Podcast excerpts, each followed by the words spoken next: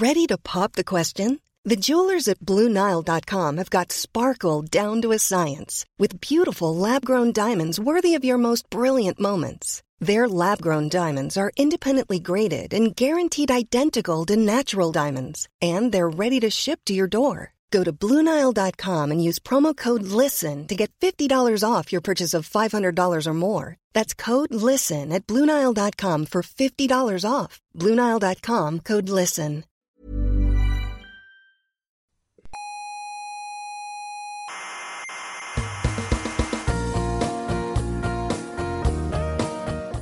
Aquí comienza Coffee Break, la tertulia semanal de la actualidad científica. El programa que escucharía Carl Sagan si estuviera vivo y fuera español.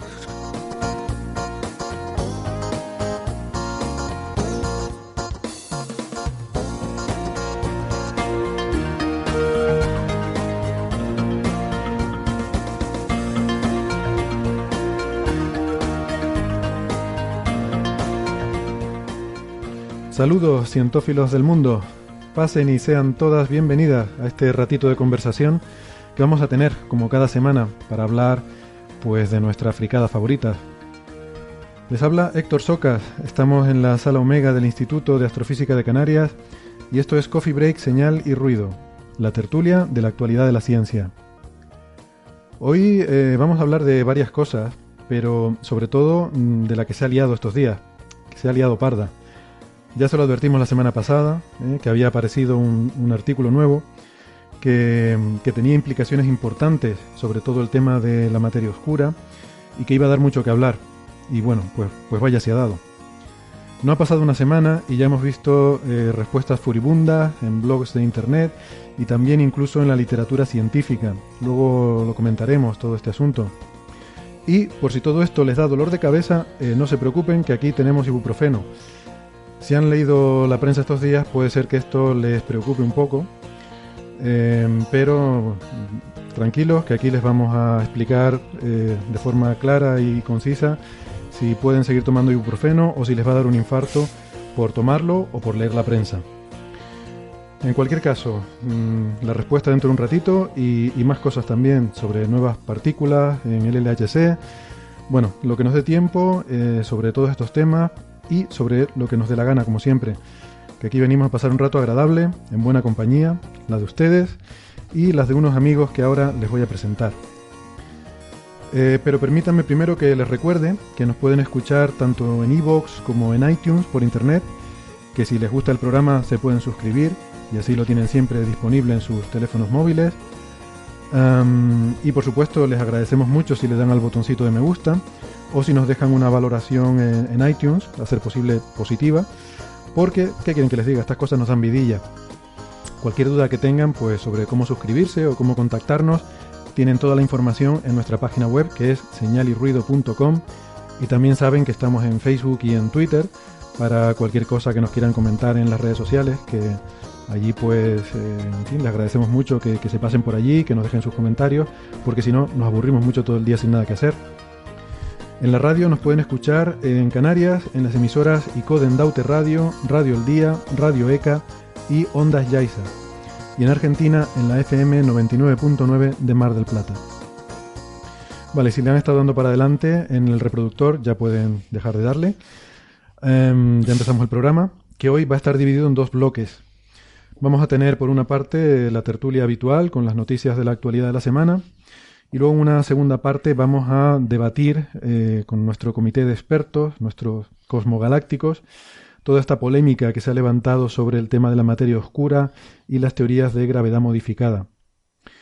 Así que, bueno, pues vamos a tener un poco dos, dos tertulias diferentes con, con dos grupos eh, de contertulios. Y para esta primera parte me acompaña eh, Andrés Asensio, doctor en ciencias físicas, investigador aquí en el Instituto de Astrofísica. Hola Andrés. Hola, ¿qué tal? Tengo también conmigo a Carlos Westendorf. Hola Carlos, también del Instituto de Astrofísica de Canarias. Hola, ¿qué tal? Y por videoconferencia tenemos a Francis Villatoro en su despacho en la Universidad de Málaga. Hola Francis. ¿Qué tal Héctor y a todos los oyentes? Gracias por, por unirte hoy a nuestra tertulia. Y, y bueno, pues teníamos eh, algunos temas, quizás podríamos empezar por uno que a mí me resultó muy curioso. Eh, un, bueno, una, una reseña que nos envió Andrés sobre Eh, un trabajo muy interesante que además han estado haciendo estudiantes con un proyecto de Nvidia, el fabricante de tarjetas de vídeo, que también está muy interesado en cosas de inteligencia artificial y deep learning, ¿verdad? Mm. Y bueno, pues es un, un trabajo que puede, puede ser una aplicación útil de la inteligencia artificial. Sí, bueno, esto es un, eh, un estudio eh, básicamente patrocinado por NASA en colaboración con el Instituto SETI en Mountain View, California. Eh, y, forma parte de, digamos, la respuesta de NASA a, uno de estos eh, llamadas de la Casa Blanca eh, para eh, temas importantes, ¿no? O sea, uno de los temas importantes de la civilización tal como la conocemos es protegerse de la caída de asteroides, ¿no? Porque, bueno, ya sabemos que no es la primera vez que, que cualquier bicho viviente en la faz de la Tierra pues ha desaparecido, ¿no? Entonces es importante estar preparado. Entonces, eh, una de las cosas bonitas de esto, de este eh, proyecto es que eh, se escogieron a 12 estudiantes eh, y se les llevaron durante un verano entero al Instituto eh, SETI. Eh, y, básicamente patrocin- eh, ayudados por gente que estaban especializados en inteligencia artificial y, científicos eh, de NASA, intentaron pues resolver ciertos problemas que son importantes para protegerse sobre los, contra los asteroides. Eh, todo eh, patrocinado eh, por, em, bueno, parte del patrocinio por empresas privadas, entre ellas eh, Nvidia, que eh, los ayudó pues eh, donándoles unas cuantas tarjetas gráficas de las que podemos usar para jugar, pero en este caso para hacer cálculos.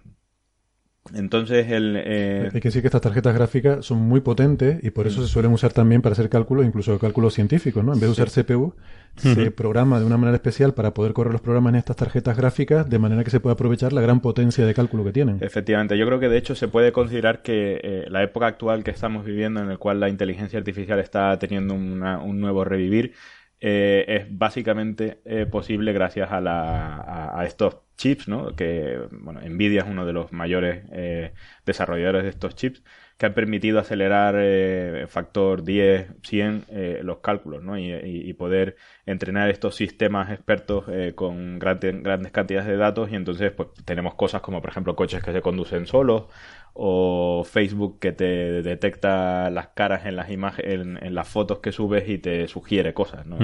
O medicina, ¿no? Aplicaciones O médicas que, aplicaciones que médicas, puede efectivamente, o sea, hacer diagnósticos antes de, incluso mejores que un, que un humano. ¿no? Efectivamente, ¿no? Que son eh, lo que se... Bueno, Ujú. muchos de estos sistemas son actualmente sobrehumanos, ¿no? O sea, son mejores que el ser humano en, en, en cosas que creemos que somos eh, eh, mejores, ¿no? Como por ejemplo entendernos.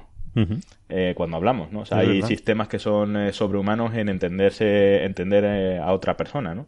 Eh, pues nosotros entendemos a otra persona, pero realmente tenemos una tasa de error de un cierto porcentaje. Estos sistemas son mejores que nosotros. Pero bueno, volviendo, volviendo al tema, había tres, tres problemas que son, se consideran importantes, ¿no? Uno de ellos es eh, intentar eh, entender de qué están hechos, eh, o sea, primero intentar detectar en imágenes del cielo lo más rápido posible para poder alertar eh, con suficiente antelación eh, asteroides potencialmente peligrosos para la Tierra. Eh, en, en NASA dividieron este grupo de 12, 12 chicos y chicas en, en tres subgrupos y cada uno se dedicó a un, a un tema eh, supervisado por expertos. ¿no? Em, bueno, uno es ve- ver, detectar estos asteroides. Em, otro es em, ver de qué está, eh, de qué está hecho. Em, y, su- y- y su, su forma y, de- y cuál es su centro de masa a partir de, de imágenes, eh, intentando ser lo más rápido posible, ¿no? Para, para, para eso. Para ¿no? tener tiempo de respuesta, para tener básicamente. tiempo de respuesta, Claro. ¿no? Ujú. Y por último, pues eh, otro que es eh, estudiar estrategias sobre cómo intentar deflectar estos, Ah, bueno. eh, estos asteroides. ¿no? Entonces, bueno, un- una de las cosas interesantes es que eh, para muchos de estos problemas ya existen, eh, eh, digamos, programas de ordenador, ¿no? O sea, gente que, expertos que se han dedicado a intentar estudiar esto, son programas gigantescos que necesitan tiempos de cálculo muy grandes, ¿no? Y una de las cosas interesantes es que estos chicos en tres semanas, digo, en tres meses durante el verano, con estos sistemas expertos de, de apre- aprendizaje profundo, pues han sido capaces de eh, dejar todos estos programas completamente ridículos, ¿no? O sea, ya no hacen falta. eh, y- y han generado sistemas que son muchísimo más precisos, muchísimo más rápidos y que, bueno, podemos usar en el futuro para intentar protegernos de la, de la caída, o no protegernos, sino por lo menos saber cuándo vamos a morir, ¿no? Ah, bueno, y para protegernos también, porque si yo he entendido bien lo que has contado, estos sistemas lo que pretenden es, basado en las imágenes que tenemos de los asteroides, intentar deducir cómo son en 3D. eh, y eso es información muy importante cuando hagamos misiones que puedan desviar asteroides. Necesitamos saber, poder tener un modelo de masas, poder tener una idea de cómo es su densidad, etcétera. Y esto son cosas que, bueno, eh, con esta tecnología se pretende un poco, por lo menos, estimar a primer orden cómo son estas condiciones, ¿no? O sea que, bueno, podría incluso no, no solo tener su utilidad, sino podría ser una forma de tener inteligencia artificial para salvar la humanidad. Sí, efectivamente, incluso eh, todos estos sistemas yo no descarto que en el futuro no demasiado lejano eh, se puedan usar eh, para desarrollar estrategias, ¿no? Para intentar, eh, bueno, eh, no sé, deflectarlos o hacer lo que sea, ¿no? Eh, ha- hay sistemas de estos eh, de aprendizaje profundo, por ejemplo, que están, están consiguiendo hacer cosas como jugar solos a, a juegos de ordenador, ¿no? que por ahora son relativamente simples, ¿no? O sea, por, por ejemplo, pueden jugar al, al Pong, ¿no? Al famoso Pong, eh, pero ya empiezan a ser suficientemente complejos como para que eh, eh, estos sistemas empiecen in- in- incluso a detectar estrategias en juegos ya con una cierta complejidad que el ser humano no había esperado eh, conseguir, ¿no? O sea, por ejemplo, yo hace poco leí un sistema de estos entrenados en un jueguito de estos que llevas un, un avión y tienes que coger una serie de puntos y hacer una carrera y tal. Eh, se sorprendieron porque el sistema este automático había conseguido una estrategia eh, porque el juego era un juego muy raro en el que, a pesar de ser una carrera, no te daban puntos por eh, llegar primero, ¿no? Sino solo por conseguir puntos de unos globos que van volando, ¿no? Entonces el sistema había auto- au- eh, de forma eh, autónoma había conseguido llegar a una solución que era darse- quedarse dando vueltas en una zona, porque esos globitos puntos, ¿no? cuando los cogías al rato volvían a aparecer Y pasaba de la carrera totalmente. pasaba de la carrera y se quedaba dando puntos y efectivamente conseguía eh, su objetivo, que era conseguir muchísimos puntos, ¿no? O sea que eh, y entonces se quedan sorprendidos porque eso un ser humano no lo hace, ¿no? Porque Saltarse las tenemos- reglas, ¿no? Porque tenemos pre- programados tenemos ese interés por ganar, ¿no? Que es otra otra de las cosas que no se le había programado, ¿no? O sea que eh, Por son- acabar, por lo menos, ¿no? Sí, sí, son son sí. De acabar la carrera. ¿no? Son muy, son muy sorprendentes, ¿no? Y cada vez que uno lee literatura sobre estos eh, sistemas de aprendizaje profundo, eh, te dejan patidifuso, ¿no? Esto me- Cada día. Esto me recuerda a juegos de guerra, ¿no? Cuando el, el cacharro se pone a jugar él solo y al final acaba llegando a una conclusión no anticipada por los humanos, Exactamente. que era que la única forma de ganar era no jugar, ¿no? La famosa frase de la película. Uy, acabo de reventarle la película Dios mío, oyentes que no la hayan visto. ¿De qué año es? Bueno, Si en 30 años no han tenido es de los los tiempo de- spoilers 80, creo que 80 ya- y pico, si no la has visto. si no la has pues, visto es que no has querido. Bueno, pero nada, esto es un uso de la inteligencia artificial muy curioso porque es para salvar la humanidad en vez de destruirla, como nos ha, enseñado la ciencia ficción, que es el uso De los eh, ordenadores, ¿no? de, la, De- de de inteligencia, inteligencia artificial. artificial, ¿no? Sí, de hecho este, pro- este proyecto eh, sigue este año otra vez, en este verano vuelve a haber otro, otro proyecto, en este caso está dedicado a otro tema también interesante que es el, eh, el tiempo espacial, intentar predecir, eh, o por, por lo menos habrá una serie de problemas a resolver, eh, intentar mm, predecir con suficiente antelación cuándo nos va a venir un- una tormenta suficientemente fuerte en la Tierra para, por ejemplo, desconectar los satélites, ¿no? Antes de que vengan y, no, y que no se frían en el espacio. Muy bien. Eh, vale. Pues eh, yo quería hablar un poquito eh, de un tema que ha salido mucho en los medios de comunicación esta semana y que, bueno, pues muchos de, de mis amigos y familiares me han estado preguntando mucho, que se han quedado muy preocupados, que tiene que ver con eh, un estudio que se ha hecho en Dinamarca, eh, liderado por una doctora que se llama Katrin Sondergaard, del Hospital Universitario de Copenhague, eh, según el cual asocian el, el consumo de ibuprofeno con riesgo de infarto. ¿no? Eh, el ibuprofeno hay que decir, para quien tenga la suerte de no conocerlo o no necesitarlo, que es uno de los medicamentos más eh, antiinflamatorios más comúnmente utilizados. Eh, es uno de esos eh, medicamentos que se usan muchísimo, están súper estudiados y se dispensan sin receta médica. De hecho, y esto es importante, para una cosa voy a comentar luego, aquí en España pues tienes que ir a la farmacia a comprarlo, no necesitas receta ni nada, vas ahí lo pides y te lo dan, pero hay países como en Estados Unidos y en particular aquí en Dinamarca, donde es este estudio, donde se compran estos medicamentos en los supermercados, en las gasolineras, en los kioscos. Y, y esto es interesante por, por la motivación de estos estudios. ¿no? Sí, perdona, porque las dosis además que se compran, por ejemplo, en España, que puedes comprar en farmacias, son eh, del orden de cuatro veces más eh, potentes que estas que puedes comprar en, fa- en- sitios no farmacias. ¿no? Son más altas, sí, no son más potentes, pero sí, aquí en España lo mínimo que consigues es 400 miligramos. Eh, yo esto lo compraba en Estados Unidos, sí, debo decir que yo soy uno de esos adictos. eh, De los que necesitan ibuprofeno. de los que necesitan el ibuprofeno y me preocupé mucho con esta noticia y por eso la he traído. En Estados Unidos se venden a partir de 200, eh, la mitad, y en, en Dinamarca también. La dosis terapéutica se considera que es a partir de 400, pero bueno, yo por ejemplo en mi caso yo lo uso para la migraña y he encontrado que hay veces que si lo pillo muy en una fase muy muy temprana, con una dosis de 200 eh, me vale. O sea que a mí me, me viene genial. De hecho, cuando viajo a Estados Unidos me suelo venir con un bote grande de, de pastillas de 200 miligramos por- simplemente porque aquí no se consigue, ¿no? Y tienes que coger una de 400 y partirla. Pero bueno, en fin, mis historias personales no le interesan a los oyentes. Lo que les preocupará es si van a morir de un ataque al corazón porque el titular que ha salido en los medios de comunicación es que el ibuprofeno, tomar ibuprofeno aumenta tu riesgo de sufrir un ataque cardíaco mortal.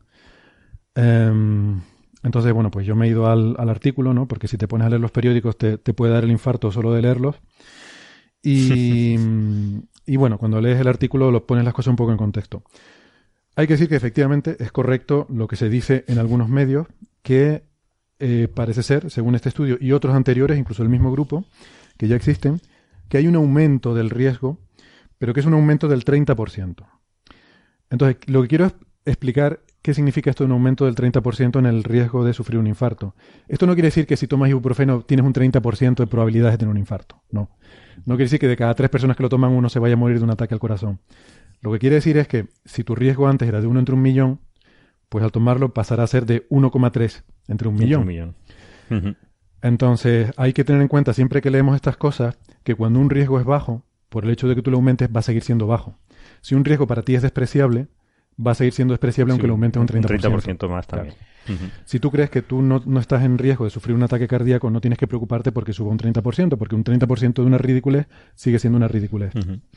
Esto es importante, que es lo que dicen los autores, para personas que eh, sufren cardiopatías severas, gente que ha tenido un infarto. De hecho, este estudio está hecho con pacientes que han sufrido infartos eh, en, en etapas anteriores y se estudia pues qué es lo que pasa con estos pacientes, eh, una muestra de 20.000 pacientes. Em, esto es importante entenderlo y voy a enfatizarlo más.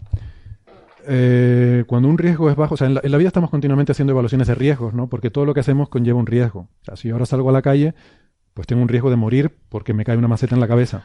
Pero perdona una- cosa, esto ya creo que he sido, soy un poco pesado con esto, ¿no? O sea, realmente este, el número este que dan, el que estabas explicando tú correctamente, ¿no? A, a mí personalmente no me parece que es el que uno tenga que tener en cuenta, ¿no? O sea, efectivamente puede ser que incluso aunque fuera eh, verdad que, que tomando ibuprofeno te aumenta eso hasta aunque un 30% de tienes el 30% de probabilidades de morir mañana de ataque al corazón, Hombre, ese sí, ese sí sería Sí, sí, preocupante. no, pero, pero incluso aunque fuera ese número, eh, realmente lo importante que nosotros debemos es un problema de decisión, es un problema, entonces eh, tienes que tener en cuenta cuál es la utilidad para ti de eso, ¿no? O sea, si, si yo tuvo- tomo ibuprofeno y yo prefiero quitarme el dolor de cabeza que tener la posibilidad de mañana morir por un ataque al corazón, pues bueno, me, me resulta, me, me compensa, ¿no? Es igual que, exactamente igual que por qué yo me, me monto en un coche para ir a mi casa ahora, a pesar de que montarse en un coche tienes una probabilidad alta de morir, ¿no? Claro. Eh, y, y lo hago pues porque prefiero montarme en un coche y tener una- un cierto riesgo a tener que ir caminando y mojarme, por ejemplo, ¿no? Por la lluvia. Claro, es que justo es el ejemplo que iba a poner porque yo, o sea, probablemente la cosa más peligrosa que hacemos el día a día es subirnos a un coche. O sea, yo creo que en mi, en mi vida cotidiana es el mayor riesgo que asumo. Entonces, cuando tengo que pensar en los otros riesgos, cuando, pues de, de que me dé cáncer cuando como jamón o de que cualquier cosa, lo pongo en relación a este riesgo, ¿no? Cuidado que el de bellota no, no da cáncer, ¿eh? En- no, creo que tú estás hablando de colesterol. También, cosa. también. Pero Tampoco bueno, da cáncer. eso No hay estudios, pero estoy seguro. No, pero lo que quiero decir es que, por ejemplo, podríamos hacer una equivalencia. Me estoy mirando las cifras. Resulta que tu probabilidad de morir en un accidente de tráfico aumenta un 50%, ¿eh? no un 30, un 50% eh, los sábados. O sea, un sábado tienes un 50% más probabilidad de morir que un lunes. ¿En, en qué? ¿En coche? En coche. En coche. Sí. Entonces tú imagínate, pones ese titular. Coger el coche un sábado aumenta un 50% tu riesgo de morir. Sería el equivalente a esto, ¿no? Bueno, no dejamos de coger el coche un sábado porque es un riesgo que consideramos bajo y lo Y asumimos. asumido, claro. Claro. Otro ejemplo, la sal. Echarle sal a la comida aumenta, bueno, esto no está muy claro, pero más o menos lo, por lo que he visto por ahí, la opinión mayoritaria de los científicos es que echarle sal a la comida aumenta un 25% tu probabilidad de morir de un infarto. Bueno. Bueno, aún así le echamos sal a la comida. Pero es Eh, gente que tiene la ensalada. tensión alta, supongo. Otra vez, es El otro riesgo, grupo de no, riesgo. el riesgo que sea te lo aumenta un 25%. El riesgo que sea, en general. claro. Si es muy bajo, pues Si otra es muy vez. bajo, pues Claro. es mm, 25% de algo muy bajo. Claro, O sea si es que- alguien con. con Entonces, ¿qué riesgo, pasa? si tú tienes un problema cardíaco, a lo mejor el médico te dice No tomes ibuprofeno. no tomes sal. O- este sal caso, tampoco. Claro. que es lo que suele hacer. Si usted tiene hipertensión, no tome sal. Entonces, ahí es donde tú tienes que mirar en qué nivel de riesgo tú estás. ¿no? La conclusión de este estudio, que dicen los propios autores, es, si usted padece del corazón y toma seis pastillas de ibuprofeno al día, consúltelo con su médico. Pero claro, seis pastillas de ibuprofeno al día Ya eh, que- ya es una cosa. bueno, claro, es para consultarlo con el médico en cualquier caso, ¿no? Eh, lo que pasa es que esto viene porque estos autores lo que están es intentando promover que no se dispense con tanta alegría estos medicamentos. Ellos están haciendo un poco de, de- de lobby, o sea, no con este artículo, con un artículo científico en el que exponen unos datos, pero en general hay muchos, eh, muchos médicos y muchos investigadores que piensan que estos medicamentos deberían suministrarse con, con- con control médico, ¿no? Entonces, bueno, ahí este es un debate que podríamos tener. Es que saturamos un poco la, la- el sistema médico, ¿no? Por lo menos eh, de los que tenemos sistema público médico, ¿no? Ya. Eh, si tienes que ir a un médico para que recete cualquier pastillita, o sea, yo creo que, que es casi más efectivo la formación en, en un espíritu crítico de la población, ¿no? Y de, de- Yo es que creo que no podemos tratar a la gente como idiotas Por o eso, como por menores, eso. ¿no? Si es- tratamos a la gente como menores de edad, pues vamos Claro. a crear una población inmadura, ¿no? Entonces, Sí, no, no, cuando uno coge el coche no te van a preguntar, venir todos los días un tío a hacerte un examen a ver si realmente puedes coger el coche, ¿no? O sea, sí, a eso me refiero, ¿no? Entonces, bueno, en fin, es un debate que es legítimo y que probablemente es un debate para la sociedad, pero yo creo que hay muchas otras cosas que están a este nivel de riesgo para las que no exigimos ningún tipo de, de control, ¿no? Bueno, En cualquier caso, bueno, el, el tratamiento estadístico es difícil de saber. eh, entiendo que lo habrán hecho bien, ¿no? Pero, pero claro, lo- eh, prácticamente no hay datos en el artículo, ¿no? Son todos datos que además están eh, protegidos por, eh, por eh, anonimatos y cosas de estas, ¿no? Eh, hay una serie de referencias a los datos del sistema sanitario danés y tal, pero son, son prácticamente imposibles de recuperar, ¿no? O sea, que uno no podría... Es uno de estos artículos que uno no podría reproducir, ¿no? Bueno, ellos dicen que los datos se los han dado básicamente el servicio de urgencias Sí, de claro, Dinamarca pero- y tal, o sea que entiendo que si tú vas te, lo- te los darán a ti también, a lo mejor, no sé. Sí, bueno, no lo sé. Pero eh, sí que precisamente en el artículo, si miras, hay una figura, eh, esto no lo hicieron solo para el ibuprofeno, lo hicieron para varios medicamentos con más o menos la misma, el mismo resultado. Si miras la figura eh, donde se pinta el aumento de riesgo para los diferentes medicamentos y ves el ibuprofeno, es que cuando ves la barra de error, eh, o sea, mm, está muy, está a menos de 2 sigma eh, de, de lo que sería que no hay aumento. O sea, quiero decir que, que está muy al límite de lo que consideramos un resultado significativo. ¿eh? Sí, además todos estos estudios que son realmente son multivariantes, o sea, son, eh, bueno, para producir eh, ataques al corazón, pues aparte de la toma de ibuprofeno, eh, pues, te, lo puede, factores, te lo puede aumentar millones de cosas, ¿no? Y yo no sé hasta qué punto se han descontaminado, ¿no? O sea, a lo mejor- incluso si esos sistemas que hayan usado para descontaminar estos casos que no, no son producidos por el ibuprofeno permiten que ese número que aparece en las tablas, pues bueno, sea básicamente compatible con que no, no ocurre nada, ¿no? No, esto es más sencillo que eso. Es, es uno de estos estudios generales en los que se coge, te- o sea, te basas en la estadística para, para resolver estas ambigüedades, ¿no?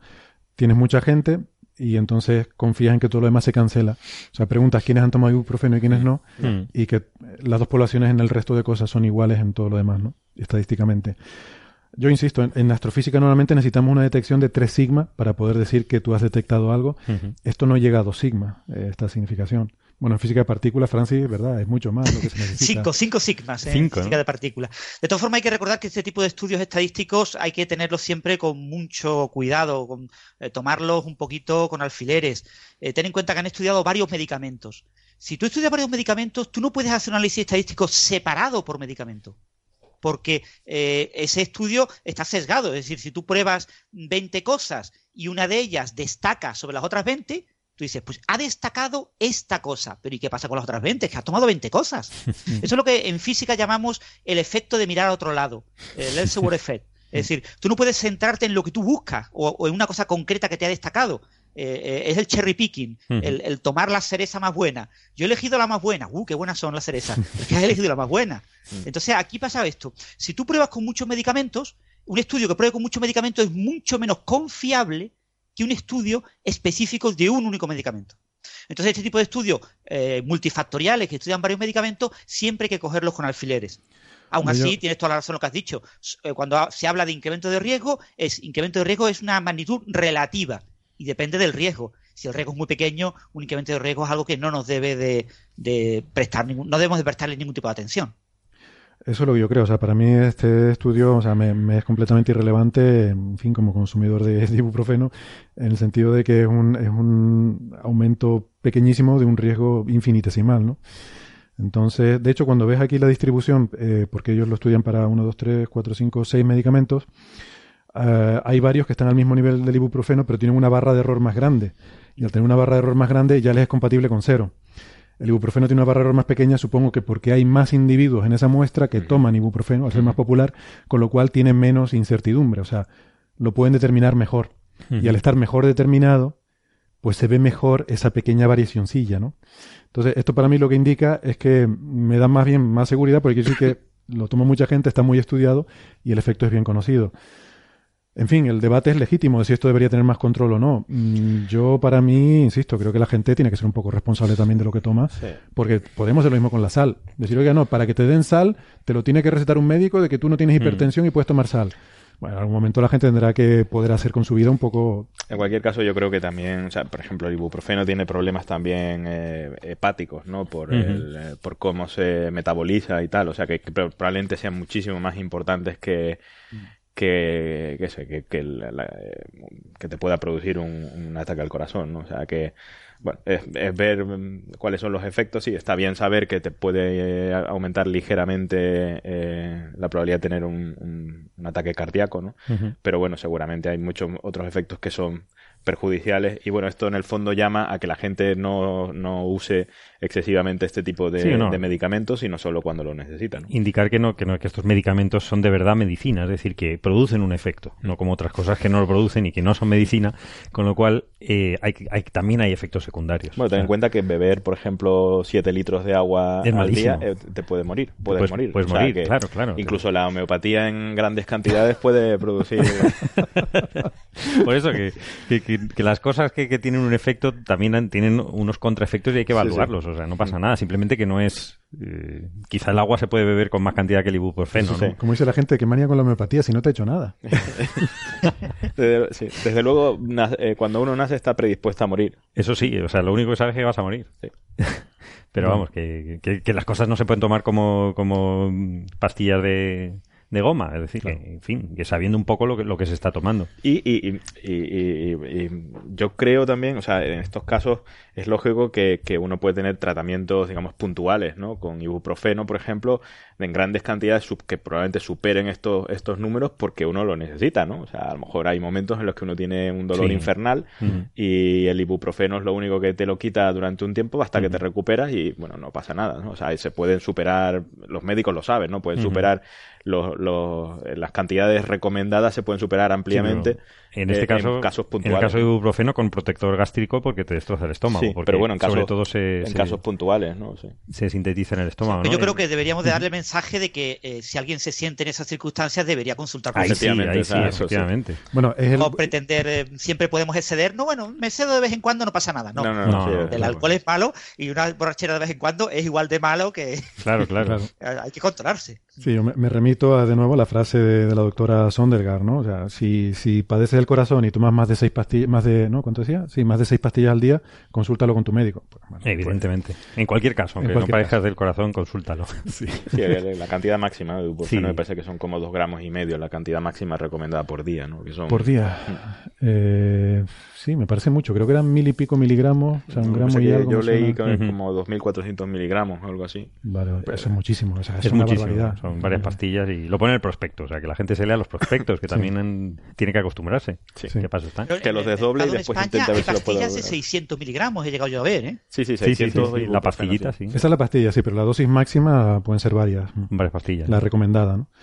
Ah, bueno, pues eso, y, y de nuevo, o sea, vuelvo a reiterar, lo hemos dicho otras veces, evaluación de riesgo. Esto es una cosa con la que convivimos continuamente, o sea, todo lo que hacemos lleva un riesgo, y vuelvo a lo mismo, o sea, conducir el coche el sábado, 50% más de riesgo de morirse. Bueno, pues lo asumimos Claro, y coge el coche. es que no merece la pena. O ¿Qué hay, que, o hay que planteárselo si te merece la pena, pero bueno. ¿Cuál es la razón para eso?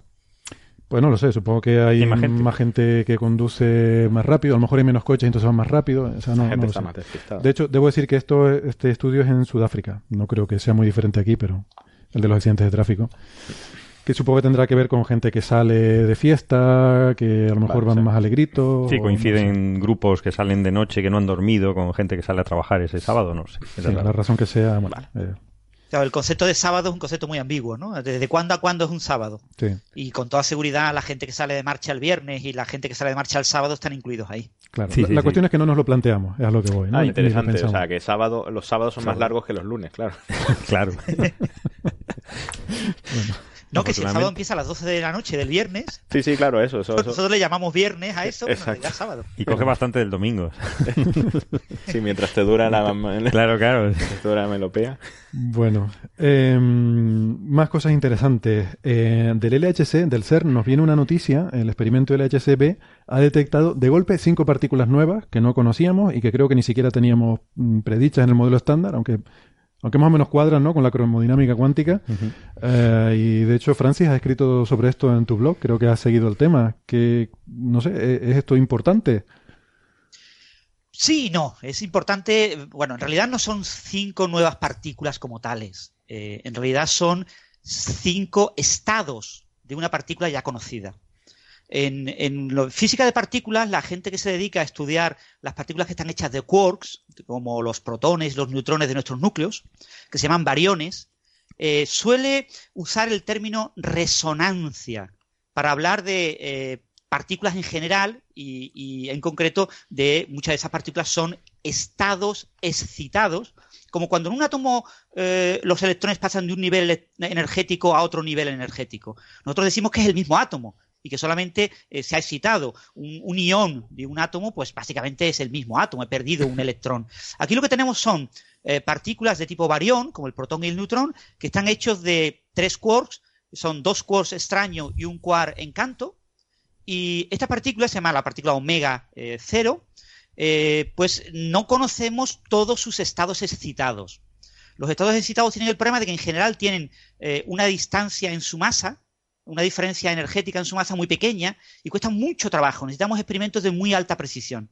Entonces, uno de los experimentos especializados en este tipo de partículas en el LHC, que se llama LHC-B, la B viene del quark bottom, eh, y este experimento estudia fundamentalmente partículas compuestas eh, con quark bottom o con quark encanto, con quark C, pues eh, ha publicado un nuevo resultado del descubrimiento de cinco nuevas resonancias. ¿no? Eh, en algunos medios se ha dicho perdona. cinco nuevas partículas, pero re- en rigor no son partículas nuevas. Ah, vale.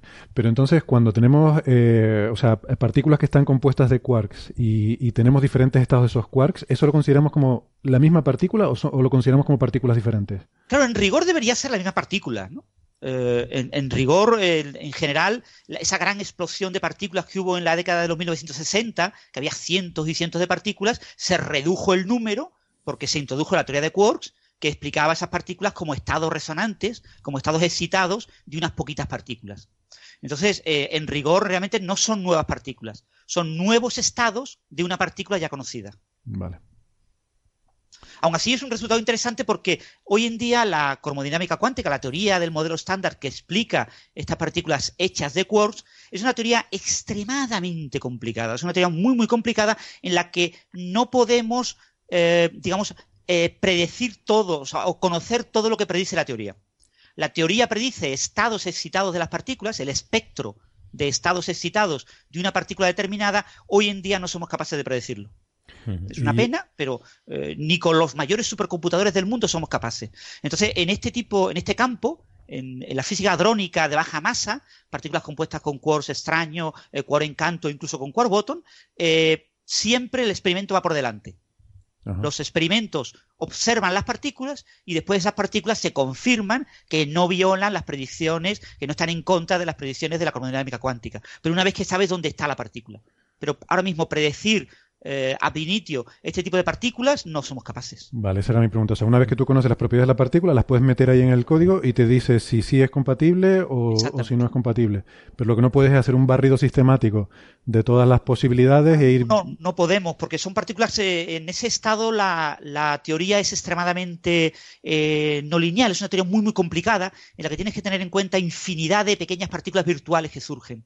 Entonces eh, es un, eh, un, protón, un protón de uno de nuestros núcleos, por ejemplo, de un átomo de hidrógeno, solo tiene como núcleo un protón, es un, un saco extremadamente complejo en el que en promedio, estadísticamente, ese saco, visto desde lejos, se comporta como si estuviera formado por tres quarks, dos cueros arriba y un cuero abajo, pero cuando tú te acercas con una lupa, lo que ves es una especie de estructura terrible de millones eh, de, de, virtuales, partículas que aparecen, desaparecen, es una estructura muy, muy complicada. Entonces, predecirlo hoy en día no podemos.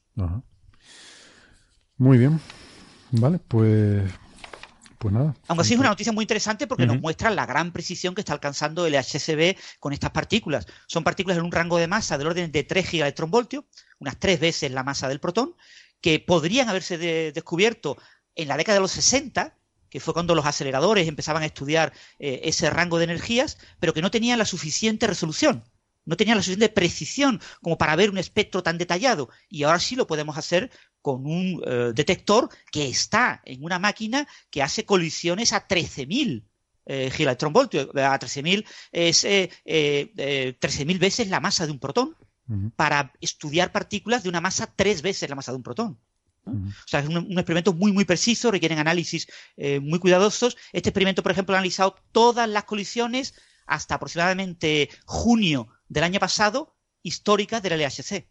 Desde las primeras colisiones hasta las de ese momento. Muy bien, estupendo.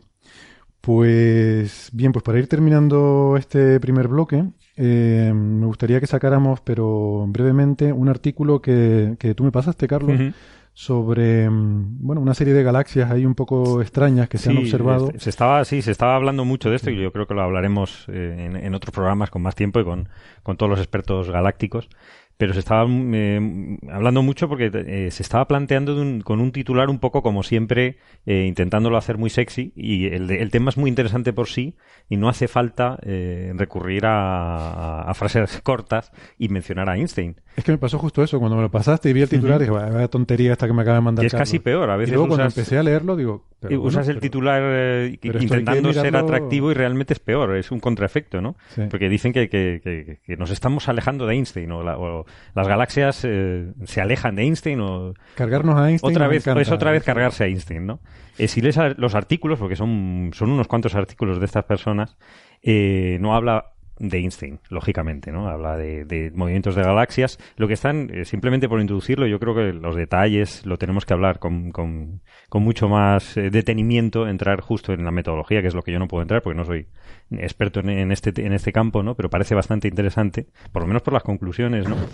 Es que están intentando explicar la dinámica eh, de las galaxias en nuestro grupo local, ¿no? De nuestra Vía Láctea, con la galaxia más cercana, la galaxia de Andrómeda, y, eh, y unas pequeñas galaxias enanas que curiosamente pues tienen un movimiento peculiar, eh, simplemente porque es peculiar porque las podemos medir con mucha precisión porque están cerca de nosotros y están eh, orbitando unas en torno a otras en el mismo plano, mm, curiosamente, ¿no? Entonces estas personas, estos, estos autores, de la St. Andrews, el Instituto de la Universidad de St. Andrews en, Escocia, creo que Escocia, Sí. Eh, pues llevan, llevan ya muchos, muchos artículos en este tema y haciendo simulaciones, que ya, ya lo discutiremos, para explicar este, este fenómeno, que es un poquito extraño porque si todas las galaxias están alejándose unas de otras, eh, estas no.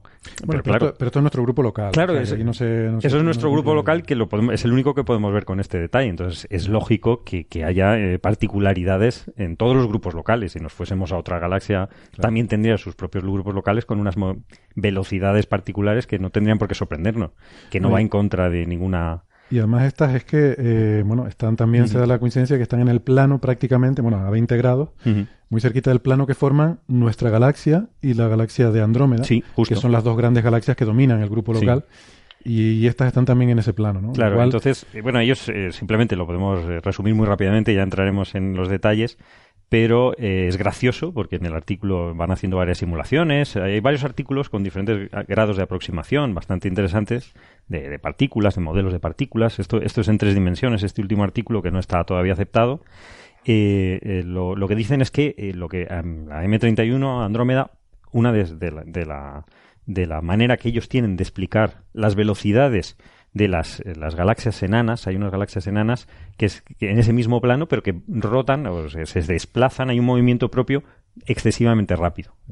Entonces, una de sus explicaciones es que M31 se acercó mucho a nuestra galaxia y desplazó gravitacionalmente a las galaxias enanas que se están alejando de esta forma eh, muy rápidamente, como cuando tienes un paraguas con lleno de gotitas de agua, cuando lo giras muy rápido, esas gotitas de agua salen, salen disparadas de, alguna forma. ¿no? El problema con esto, con los modelos que tienen, es que eh, se carga un poco la materia oscura. Es decir, si, si, las galaxias tuviesen los halos de materia oscura, que, que, sabemos que tienen por, por, muchas otras evidencias, eh, no, no harían eso las galaxias. Si hubiesen eh, Andrómeda, se hubiese colapsado con, con, nuestra, nuestra Vía Láctea y, la realidad sería diferente. ¿no? Entonces plantea un, un, problema bastante, bastante interesante que yo creo que tenemos que plantearlo con, con, todo, toda la gente que, que, sabe de este tema. Pero desgraciadamente el título no, no, no va de nada de esto. Mm. Eh, y por lo visto, en la, y viendo la nota de prensa en St. Andrews, eh, a, uno de los autores, a otro, al segundo autor, le dijeron, eh, pues, él dice, le citan diciendo que si la teoría de Einstein fuese correcta, esto no podría pasar. Nuestra galaxia nunca se, hubiese acercado tanto a Andrómeda, Andrómeda de la otra galaxia para, para, para hacer este efecto, ¿no? Pero realmente no. Los autores son Indranil Banik y, y, Hong Chen Chao yo le pregunté a Nacho, a Nacho Trujillo, que como es nuestro experto galactófilo en estas cosas, y dice que, que, él conoce a, Chao, que es un, investigador importante de este grupo, eh, y que no, no, conoce a Vanik, que posiblemente, pues, posiblemente sea un estudiante de doctorado o algo así. Y que, vamos, que sí, que, que, son, que su grupo, el grupo de esta gente en San Andrews, pues llevan tiempo haciendo simulaciones de dinámica de galaxias, en este caso del grupo local, etcétera, ¿no? Pero, pero lo curioso es tener que citar a Einstein, pues los dos en, en, citas citan a Einstein, pero no es, no es la gravedad de Einstein, si acaso es la de Newton. O sea, vamos a ver. Además que no tiene nada que ver, o sea, si, si fuera cierto de hecho que tiene un problema con la materia oscura. Eh, es que Einstein, no, entra en la materia oscura, pero, pero dice, Banach eh, textualmente dice, si el paradigma de la gravedad de Einstein fuese correcta, la materia oscura siempre se invoca pero eso no es verdad. O sea, eso está mal traído, ¿no? O sea, Einstein no, no se metía en el tema de materia oscura. Quizás hacer las cosas sexy o, decirlo todo muy rápido. Yo, yo ah. leí un, un, artículo sobre esto en Science Alert eh, y no me gustó nada y no estoy seguro, quería, me, había puesto a haber mirado la nota de prensa de San Andrews, a ver si esto lo sacaron de la nota de prensa o, o se lo inventaron ellos y al final, disculpas, pero se me pasó, me olvidé. Eh, pero hay cosas que dicen, como que la teoría de la relatividad de Einstein dice que existe materia oscura y, y no. no sé qué. A ver si no, pero eso ya saben saber que interpreta una, una, de, una de las partes más controvertidas de la. Lo, lo, estoy leyendo textualmente eh, de este artículo de Science Alert. Una de las partes más controvertidas de la teoría de Einstein es la materia oscura pero tiene que ver la materia oscura con la teoría de Einstein. no, claro. Einstein no sabía nada de materia oscura. Es, esto es una cosa reciente, lo de la materia oscura. Esto es el típico teléfono estropeado, pero donde, donde el teléfono inicial ya está mal. O sea, cuando la nota de prensa ya. ya, la nota de prensa no la he visto. la nota de prensa es terrible. O sea, cita incluso la. que yo no sé si estas personas dijeron esto. Ya lo empiezo a dudar porque, porque su, artículo. Sí, sí, perdona. Yo creo que lo que ha pasado es que los periodistas buscan el titular y entonces han forzado a los investigadores a decir lo que ellos querían. ¿no? Suele pasar. Pero esto contradice a Einstein, esto cómo se relaciona con la teoría de Einstein, esto, Einstein qué pinta aquí. Y ya el, señor, el, investigador dice una frase y la sacan de contexto claro, y la colocan eh, sin los adjetivos. A mí me gustaría recordar que, no sé si os acordáis, fue una noticia en el año 2013 el descubrimiento de que esas galaxias satélites de Andrómeda están en el mismo plano que la Vía Láctea fue un descubrimiento que eh, fue noticia muy popular porque fue un chaval, el hijo del investigador principal, publicó con 15 años en Nature junto a su padre el artículo en el que lo descubría. Era un chaval que estaba estudiando un lenguaje de programación Python y que para hacer un, eh, un, ejercicio de programación usó los datos galácticos que le, eh, le dio su padre y entonces descubrió que estaban colocadas esas galaxias, lo dibujó en 3D y, descubrió que estaban colocadas las galaxias prácticamente en el mismo plano. De unas 25 galaxias satélites de Andrómeda, como 13 están prácticamente en el mismo plano que definen Andrómeda y la Vía Láctea. ¿no? es un problema que ahora mismo no tenemos una explicación fácil, y bueno, hay gente que busca explicaciones, entre comillas, eh, más allá de Einstein, ¿no? Con modificaciones de la gravedad, eh, modificaciones de la dinámica no newtoniana, etcétera, etcétera. Sí, esto al final yo creo que va por ahí, ¿no? La mención a Einstein viene de que esto al fin y al cabo eh, acaban con teorías de Mond, teorías de gravedad modificada que de Newton. A, lo que va. Sí, claro. de Newton. Sí, claro, no me meta usted a Einstein. También es verdad. Yo me estuve leyendo el paper por encima y bueno, como dices tú, Carlos, mejor lo comentamos en detalle otro día con, con los, los, más expertos en galaxias. Pero a mí me llamó la atención porque en el abstract dice que las simulaciones que ellos hacen no le encajan con la dinámica que se observa en el grupo local eh, pero que sin embargo, si en vez de dinámica de Newton ponen dinámica Mond, entonces encaja mejor. Entonces me fui a verlo, cómo es que encajaba mejor, y no lo encuentro. Y lo único que hay es una, una sección, estoy hablando del paper que publicaron en Monthly Notices. Sí, es que hay varios. No el más reciente. Este año hay tres o cuatro. sí, Hay uno que es Bunny uh que es Dynamical History of the Local Group in Lambda CDM. Em, entonces ellos dicen que en ese artículo hacen las simulaciones con, con, la, bueno, con el modelo estándar de la cosmología y no les cuadra mucho. Y luego lo que ponen al final, una sección eh, donde, explicado con palabras, o sea, sin, sin simulaciones ni nada, dicen que, bueno, pero con MOND funcionaría mejor porque les podría permitir que haya más fuerza en la interacción entre la, la Vía Láctea y la galaxia de Andrómeda sin la necesidad de que estos halos... O sea, que es cualitativo, que lo explican con palabras, no es que haya un ajuste que tú veas que es un ajuste mejor. Entonces, me parece un poco de trampa en el abstract en ese sentido, pero... Desde luego, si, si esto es así, pues es un tema interesante también a. Interesante, pues ya lo, ya lo veremos. Después del tema de esta semana, que también es de curva de rotación. Claro, después del tema de esta semana. Que ahora, ahora vendrán los expertos. Exactamente, ¿no? Porque esto va también el, el, debate este que hay, que es lo que quería comentar ahora, ¿no? Este gran debate de, bueno, gran debate entre la materia oscura, ¿no? Si, si en el universo hay materia oscura, si lo que domina eh, es la materia oscura la materia del universo, o si, eh, bueno, hay teorías alternativas por ahí que se proponen que dicen, no, no es que hay una materia oscura, sino que no entendemos bien la gravedad. Vamos a ver si... Este paper va en ese sentido y, por supuesto, el bloque que vamos a iniciar ahora del programa, este segundo bloque, vamos a tratar justo esta, esta polémica porque, bueno, como ya les adelantamos la semana pasada, pues hay, hay noticias muy jugosas muy en, en, ese sentido, ¿no? Entonces, bueno, pues hasta aquí este, este primer bloque del programa. Em, vamos a hacer una pausa, nos tomamos un cafecito mientras se colocan por aquí los contertulios para el segundo bloque y vamos a debatir entonces esa controversia que se ha producido sobre si existe materia oscura o no. Venga. Eh, nada, pues eso, hacemos una pequeña pausa, una breve desconexión y emplazamos a los oyentes a dentro de dos minutos que enseguida volvemos. Bien. Hasta ahora. Hasta ahora. Hasta ahora.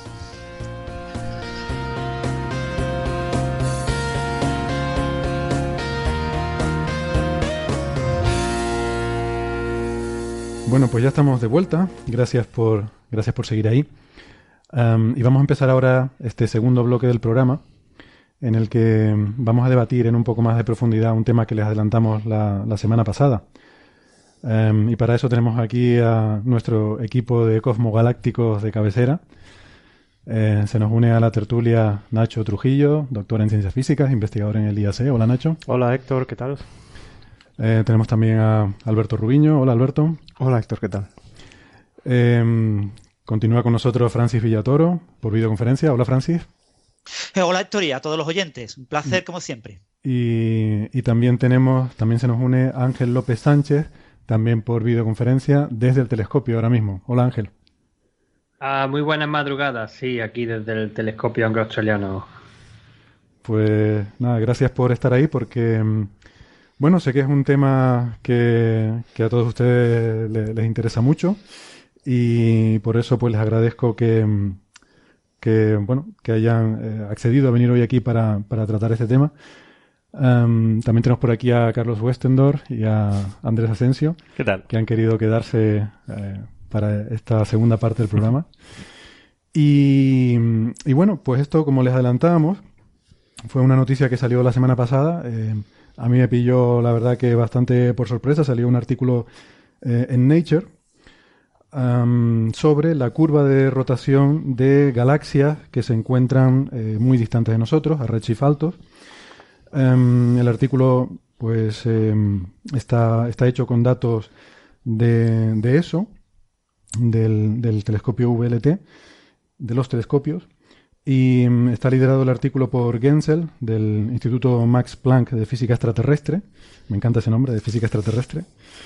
y otra serie de, autores, eh, fundamentalmente alemanes, los primeros autores eh, de, este, de, este, instituto.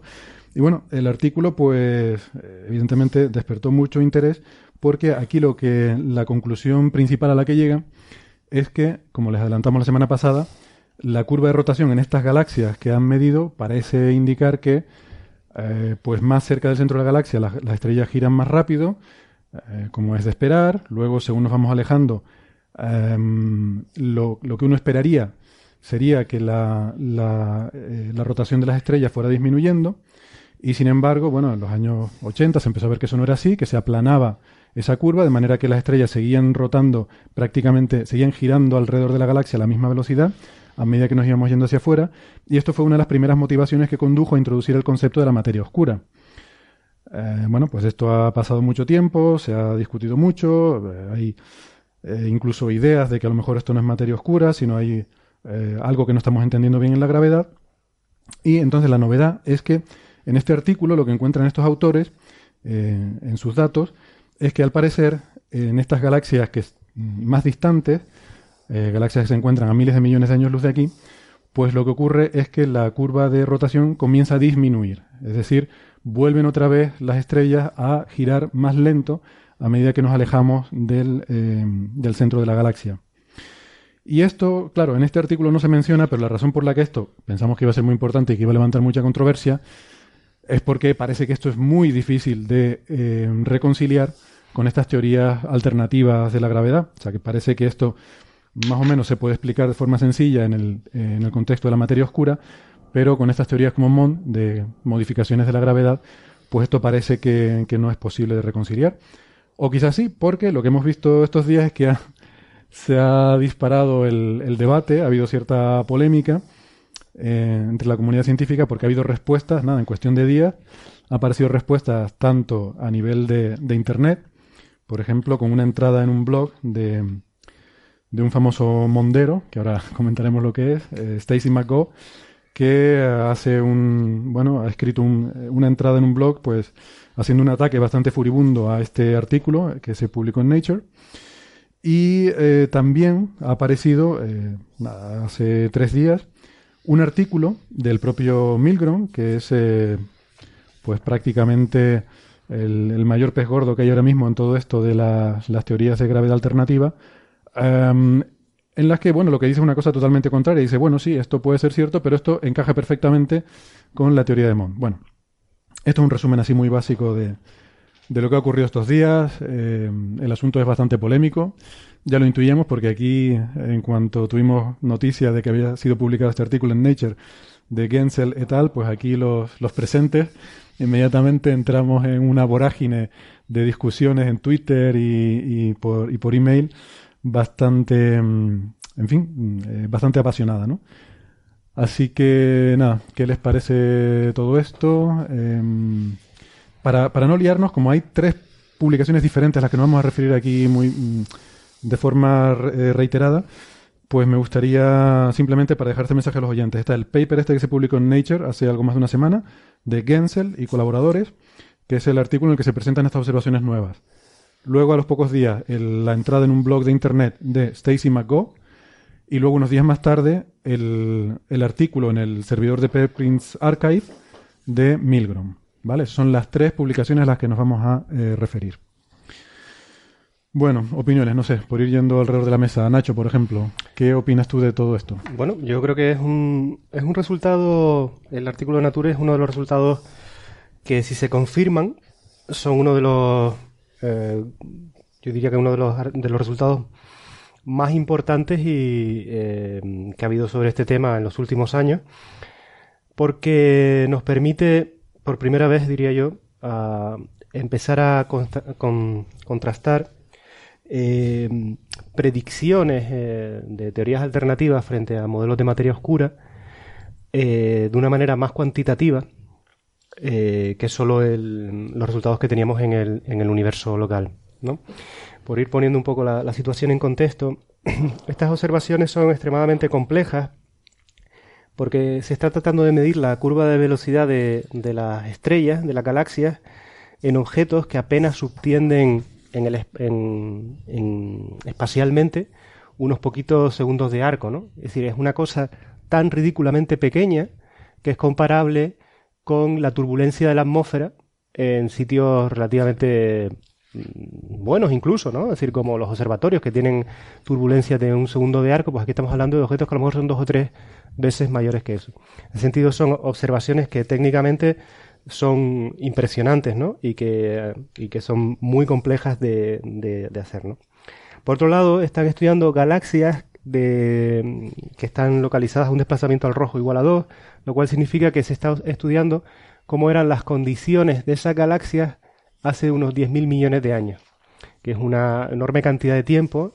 Y esto es importante para el debate porque las galaxias en ese momento están todavía en un momento de, en un periodo de, formación intensa, con una gran eh, formación estelar, con, eh, con un bombardeo eh, con un bombardeo por parte de, de, de las de otras galaxias muy intenso, ¿no?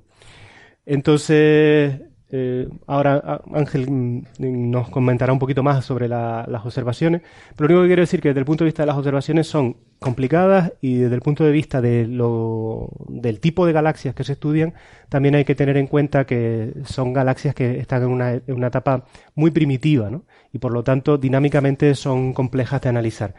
Les dejo un poquito aquí esta entradilla y después si quieres ya entramos a, a discutir sobre las teorías diferentes, pero solamente para hacer un primer apunte sobre el tipo de, galaxias que estamos estudiando. ¿no? Esto que ha estado contando Nacho es los datos del artículo de Nature, insisto, el, primer artículo este de Gensel et al. Y, además este tipo de observaciones creo que Ángel, por ejemplo, las conoce muy bien, que son eh, observaciones. Bueno, cuéntanos un poco, Ángel, qué, qué te ha parecido a ti estas observaciones y estos resultados.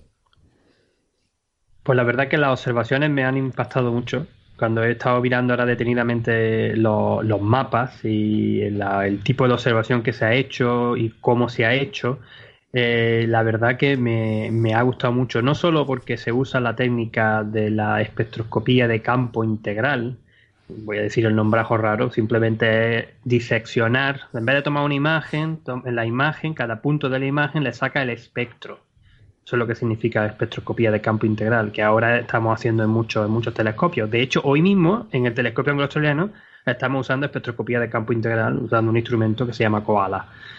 Entonces, estas observaciones eh, hacen eso con los instrumentos Symphony que hemos, del VLT y claro, eh, como son objetos, como ha estado contando Nacho, tan, tan lejanos, tan pequeños, con esa resolución angular, que, o sea, ese, tamaño angular tan, tan, tan diminuto, también se ha tenido que usar la técnica de la eh, óptica adaptativa para poder mejorar la resolución, que de hecho ellos dicen que pueden llegar a tener incluso 0.2 segundos de arco de lo que sería de resolución. Estos bichos, estas galaxias, tienen, mirando las figuras, un tamaño medio de dos y medio, dos segundos y medio. O sea que puedes resolver, sacar muchito, muchos puntitos distintos a distintos radios, a distintas distancias del centro de la galaxia.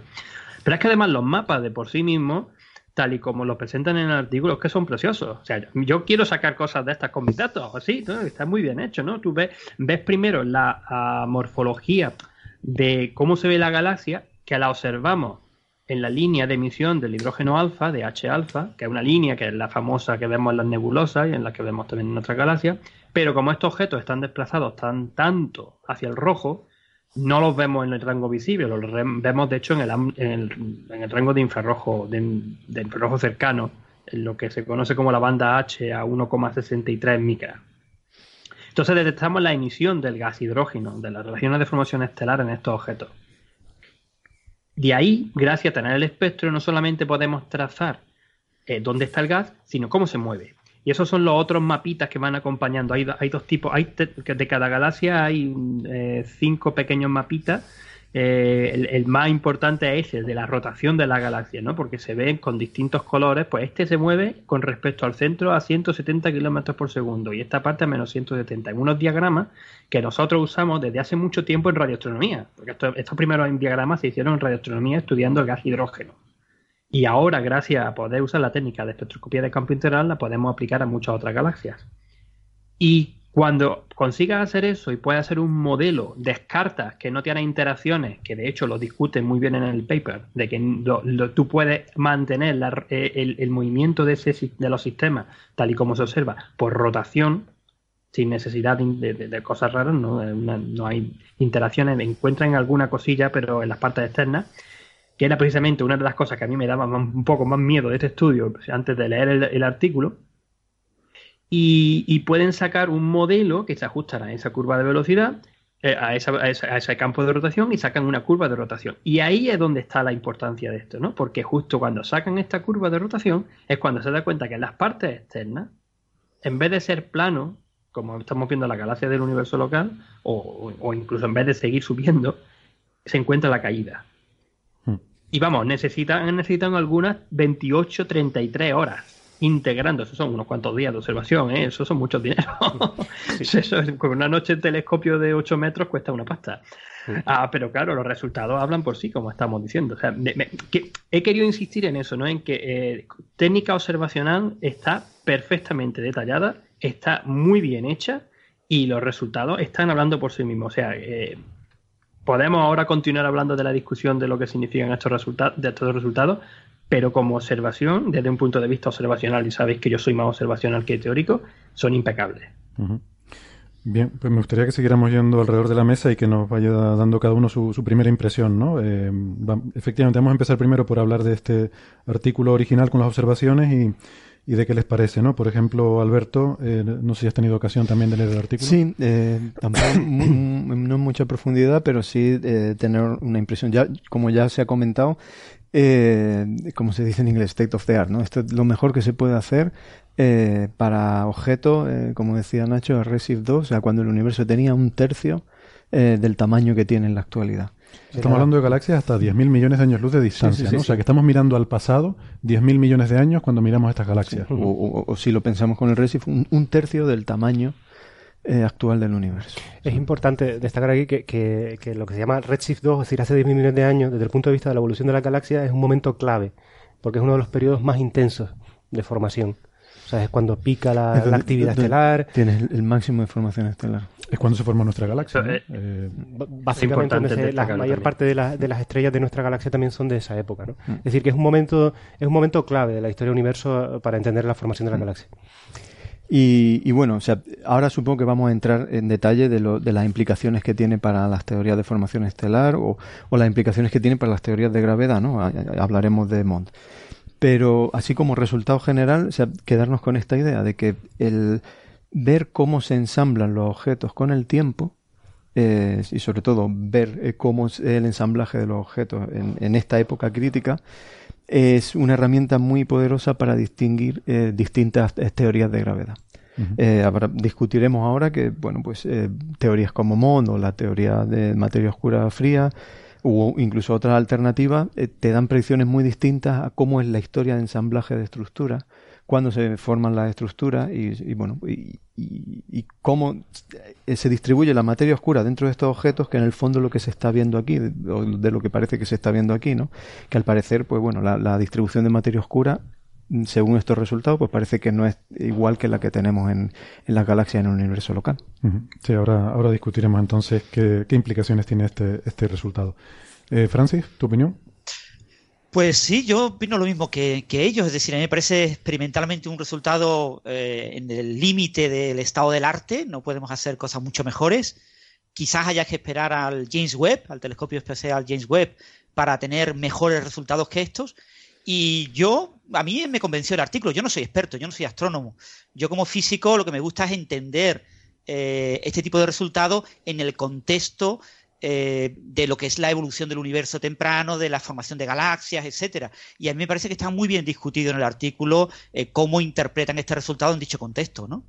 Eh, estos artículos, este, entrada en el blog de este Go o el artículo de Milgrom, que es el padre de Mond, son artículos en los que parece que ellos quieren plantear un contexto diferente para interpretar los mismos datos pero realmente los datos como tales yo creo que son bastante aplastantes. Y no solo es este artículo en Nature, son cuatro artículos desde agosto del año pasado los que se han publicado con un análisis de cientos de galaxias. Entonces se han pasado diferentes test estadísticos y se han ido seleccionando grupos de galaxias que superan con mejor calidad estos test estadísticos y los mejores resultados son de estas seis galaxias, pero hay también una curva promedio de unas 100 galaxias, otra curva promedio de unas 240 galaxias y todas muestran un comportamiento muy parecido.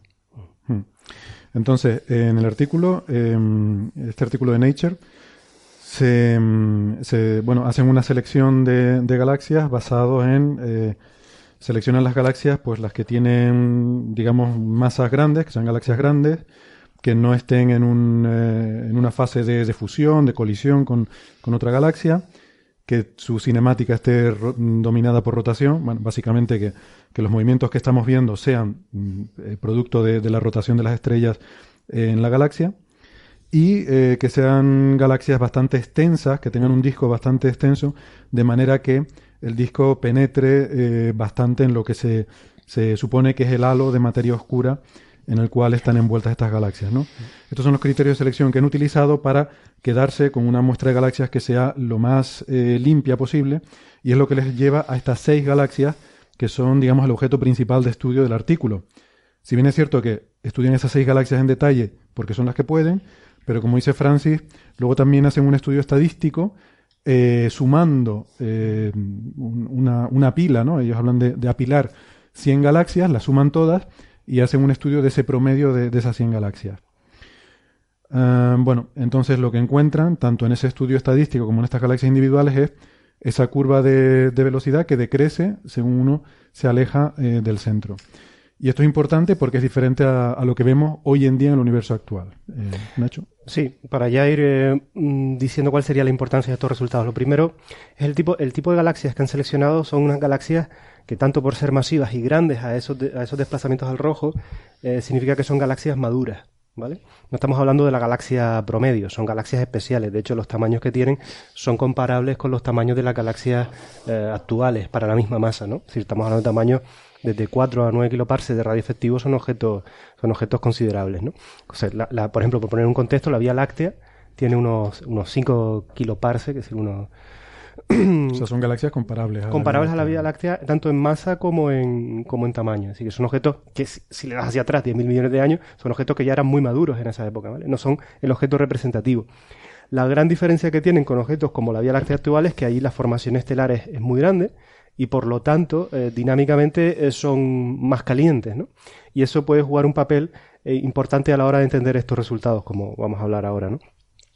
Entonces, la, yo creo que ya por ir metiéndonos en la, en la física del interés de esto es que si las curvas de rotación de las galaxias a partir de un cierto radio empiezan a decaer, es decir, siguen un decaimiento tipo la ley de Kepler, que es la que, por ejemplo, sigue el sistema solar, eso tiene importancia fundamental si, ese es el comportamiento y es un comportamiento extrapolado hasta, digamos, hasta grandes radios, significa que no solo las teorías de alternativas de gravedad están equivocadas, sino que no hay materia oscura. Porque con, los bariones, o sea, con, las estrellas y el gas, se podría explicar todo. Es decir, que de, este resultado hay que, hay que mirarlo con detalle porque si se confirma y si se va más lejos, no solo pone en entredicho las teorías, digamos, alternativas, sino incluso el propio modelo, ¿no? Por eso es importante, y decía todo el rato, estoy haciendo hincapié en el estado evolutivo de la galaxia, porque incluso aunque la, si la curva de rotación fuera plana a partir de un cierto radio, si la galaxia, o sea, si, la, si el gas, las estrellas eh, están, están en, un, eh, en, un, estado, digamos, em, todavía que no se han asentado bien, existe una cosa que se llama en inglés asymmetric eh, drift, que se podría traducir algo así como la deriva asimétrica, que consiste que en lo que uno observa no es exactamente la misma velocidad a la que rotan los objetos. Y la, razón de entender es sencilla. Si tú tienes un objeto que tiene velocidades en todas sus componentes, hacia arriba, hacia abajo, hacia ti, no estás trazando exactamente la curva de rotación, sino un valor medio, que es la suma de, esas componentes. Así que tendrás la curva de rotación, pero algo que eh, lo emborrona y que lo hace menos, menos, menos importante. Entonces, eso, que en las galaxias actuales eh, es un efecto mínimo porque lo que se estudia es el, hidrógeno en el disco, ¿no? Es un, es un hidrógeno frío, las curvas de, basadas en, en, radioastronomía. Eh, las curvas basadas en, en, la línea de emisión del H-alfa con alto desplazamiento rojo sí están afectadas por esos movimientos turbulentos. Por lo tanto, para la discusión es importante darse cuenta que lo que ellos están observando de manera directa es una cota mínima de la verdadera velocidad de la galaxia. De hecho, ellos en una de las figuras del artículo te ponen cómo sería la curva de rotación si se corrigiera de ese, de ese mm. efecto y se ve que la, que la curva de rotación sube. No llega a ser tan no llega a ser plana como en el caso de la Vía Láctea y en y, la galaxia de Andrómeda, pero aún así se acerca, ¿no? Es decir, que, este es un resultado que hay que tener en cuenta antes de hacer más debates, ¿no? Mm. Eh, bien. Eh, Dentro de, de, toda esta cuestión, bueno, no, perdón, no sé si Alberto quería añadir. No, no, no, eh, bueno, sí, sí, la puntualización, ¿no? O sea, el hecho, a lo mejor estamos aquí asumiendo que hablamos de H-alfa, hidrógeno neutro y todo el mundo entiende las cosas. Eh, o sea, cuando hablamos de H-alfa estamos hablando de transiciones de hidrógeno ionizado, entonces estamos hablando de, generalmente, como hablaba Nacho, zonas, estamos relacionados con la física donde se forman las estrellas. Generalmente son zonas en las que tenemos un montón de radiación ionizante y el, y el material en el medio pues está eh, ionizado. ¿Eh? ¿Perdón? Ah, no, eh, mientras que cuando hablamos de hidrógeno neutro 21 centímetros, pues, eh, pues estamos hablando de hidrógeno no ionizado y, lo, bueno, lo podemos trazar hasta distancias muy grandes. No sé si Ángel quería comentar. El tema favorito de Ángel, ¿no? El hidrógeno. No, hombre, el, tema favorito del mío, por supuesto. no, que precisamente era una de las cosas que a mí me principio me, resultaba yo un poco más escéptico con todo esto, ¿no? Porque para trazar bien la rotación de las galaxias, normalmente, particularmente en el universo local, no se usa el hidrógeno ionizado, o sea, no se usa los espectros en óptico, no se usa la información con los telescopios convencionales, sino que se usa eh, radioastronomía con la línea de emisión del hidrógeno neutro o del hidrógeno atómico de 21 centímetros, de la que ya hemos hablado unas cuantas veces, igual que de radiointerferómetro y, fin, ya nos han dicho no digamos cosas muy complicadas como transformadas de Fourier inversa. Perdón. Eh, entonces, lo que iba. Lo que ocurre es que, claro, que necesita un poder observar estos objetos con radioastronomía y a esa distancia es totalmente impensable en las técnicas que tenemos ahora. Pero claro, es lo suyo. Lo suyo sería poder ver eh, esta componente del gas atómico, del gas neutro, que es mucho más extensa que la componente estelar y en estos sistemas estoy seguro de que va a ser todavía más, extensa de lo normal que encontramos en el universo local porque tiene mucho más gas, todavía no se ha procesado tanto el gas, entonces va a tener mucha más cantidad de, gas atómico y eh, pues eh, eso sería lo, interesante, claro, para poder trazar lo más lejos posible estos, estos objetos. Ángel, eh, yo incluso, aunque, aunque eso sería lo ideal, eh, tenemos que recordar continuamente que estos objetos están en, proceso de formación. Por lo tanto, incluso aunque fuéramos capaces de detectar la, el, o sea, hacer este trabajo, yo dije, pensando en ALMA, en, en grandes telescopios, radiotelescopios, es posible que incluso así no pudiéramos hacer una medición similar a las que hacemos en los objetos locales, porque, porque ese gas estaría viniéndonos en forma de filamento, de manera turbulenta, con lo cual es posible que estos objetos no podamos estudiarlo con las técnicas, las mismas, no, no, no debemos tener la misma imagen de, de, galaxia ya bien asentada, con un halo de materia oscura bien formado, curvas de rotación plana. Es posible que incluso en H1 no se pudiera hacer esto. Bueno, yo. Eh, ese, este era precisamente el apunte que quería ah, yo hacer, particularmente viendo las imágenes. Cuando tú ves las imágenes de estos objetos, no los ves como ya no los ves como discos. Y esto ocurre siempre en galaxias de alto redshift. Son, se ven claramente que son, como llaman clamps, o sea, son grumos. Son distintos grumos que luego, quizás, cuando tú haces el campo de velocidad y se ve perfectamente ahí, pues encuentras que están girando, que están en, cierta forma, pero hay distintos, distintas zonas, distintos grumos. Y estos objetos, pues como tú bien has dicho, ¿no? Hay esto es el principio de la formación de, la galaxia, en cierta forma, ¿no? Tenemos muy alta, una alta formación estelar. El gas tiene que estar cayendo posiblemente por esos filamentos. Hay fenómenos de turbulencia, fenómenos de, de fusión, de, de, caída de gas, de, fusión de distintos objetos.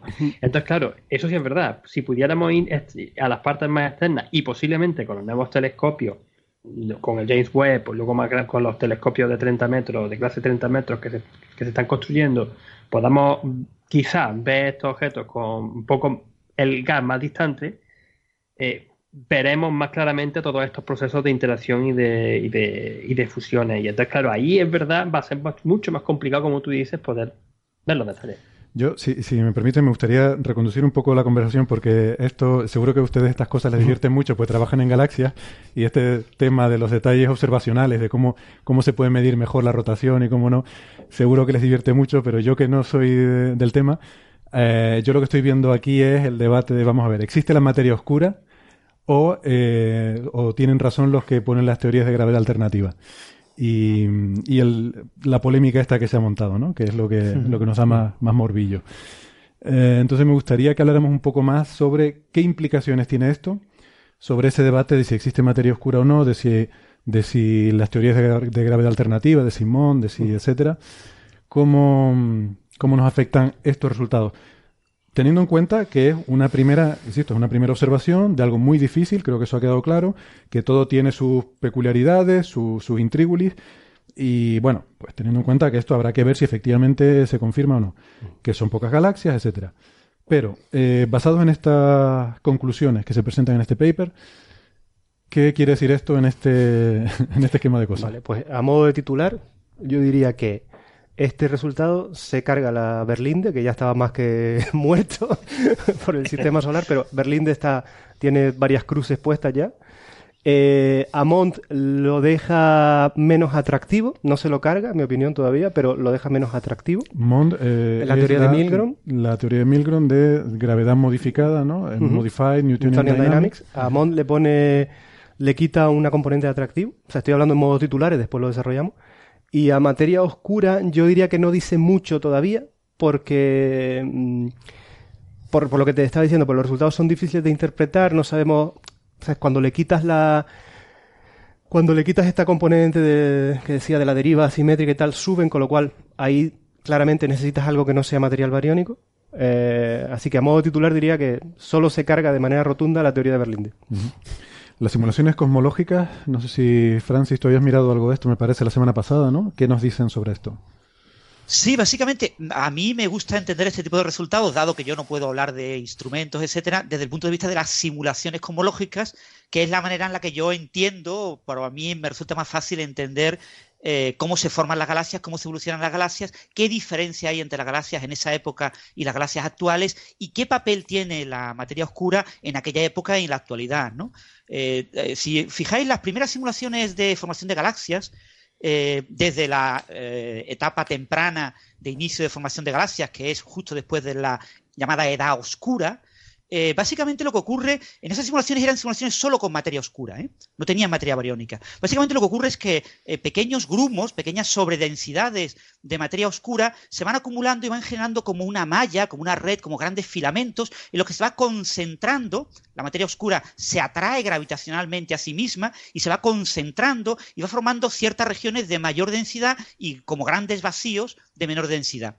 Ese proceso eh, gravitatoriamente está acoplado a la materia ordinaria, materia bariónica. La materia bariónica hace lo mismo, tiende a hacer lo mismo y tiende a concentrarse. La gran diferencia entre la materia bariónica y la materia oscura es que la materia bariónica cuando aumenta la densidad se calienta. Y cuando se calienta, por el proceso de gravedad, empieza a producirse por ejemplo, la formación de estrellas, formación de galaxias, etc. Ese proceso hace que la materia se acumule mucho más rápido. La formación de galaxias, una vez que empieza a iniciarse, es mucho más rápida que el proceso de acumulación de sobredensidades de la materia oscura. La materia oscura actúa a una escala mucho más lenta, dado que autointeracciona muy poquito consigo misma, básicamente solo con la gravedad. Sin embargo, las estrellas y las galaxias son objetos que atraen materia. Cuando nos imaginamos, por ejemplo, eh, una nube de gas protoestelar, cuando se va formando la estrella, la estrella atrae a muchísima materia. Y ese disco que queda, un disco protoplanetario, también acaba montándose, por acreción de planetesimales, acaban montándose planetas. Es decir, la, materia acaba siendo agregada en, grumos, en objetos. Eso no ocurre con la materia oscura. Entonces, lo que uno espera con las galaxias jóvenes es que sean galaxias eh, que tienen una alta tasa de formación de estrellas, que sean muy irregulares, que no sean galaxias tan bonitas como las que vemos en la actualidad, pero básicamente que estén rodeadas de un halo de materia oscura mucho menos denso, con mucho menos importancia de la materia oscura en esas galaxias, ¿no? Y que conforme esas galaxias se van relajando, van evolucionando con el tiempo, la materia oscura sigue, esas sobredensidades siguen incrementándose y ese incremento de esas sobredensidades hace que en la época actual la materia oscura sea mucho, cada vez más relevante eh, en el control del comportamiento, sobre todo en las zonas lejanas de las galaxias, del movimiento de las, de las estrellas, ¿no? Entonces las curvas de rotación galáctica que vemos en la actualidad con las galaxias actuales en mi opinión, es lo que esperamos ver con los modelos de materia oscura y eh, con los modelos de materia oscura, lo que esperamos ver en galaxias tan tempranas, estamos hablando, pues Z2,4 pueden ser 10.000, 12.000, eh, hace 12.000 millones de años, mucho tiempo. ¿eh? en esa galaxia tan temprana esperamos que el papel, el rol en el movimiento de ese gas alrededor del centro galáctico sea mucho menos importante el rol de la materia oscura que en la actualidad. Yo, estoy completamente de acuerdo contigo. Además, la he explicado fantásticamente bien. ¿eh? Eh, Gracias, Ángel. Entonces, el, no sé, cuando uno ve este paper en Nature, y ahora pasaremos a hablar de las respuestas, la, conclusión que, a uno por lo menos le queda, aunque ellos no lo dicen explícitamente en ningún momento, ellos no hablan de materia oscura frente a gravedad alternativa ni, ni, nada por el estilo, pero parece ser que es un poco la conclusión que uno saca. Es decir, bueno, este artículo nos está dando unas observaciones nuevas que eh, refuerzan el modelo estándar de materia oscura frente a los eh, modelos, en principio, de, gravedad alternativa. Y entonces por eso quizás eh, se sienten agredidos los que trabajan en ese campo y han venido las reacciones, ¿no? Sí.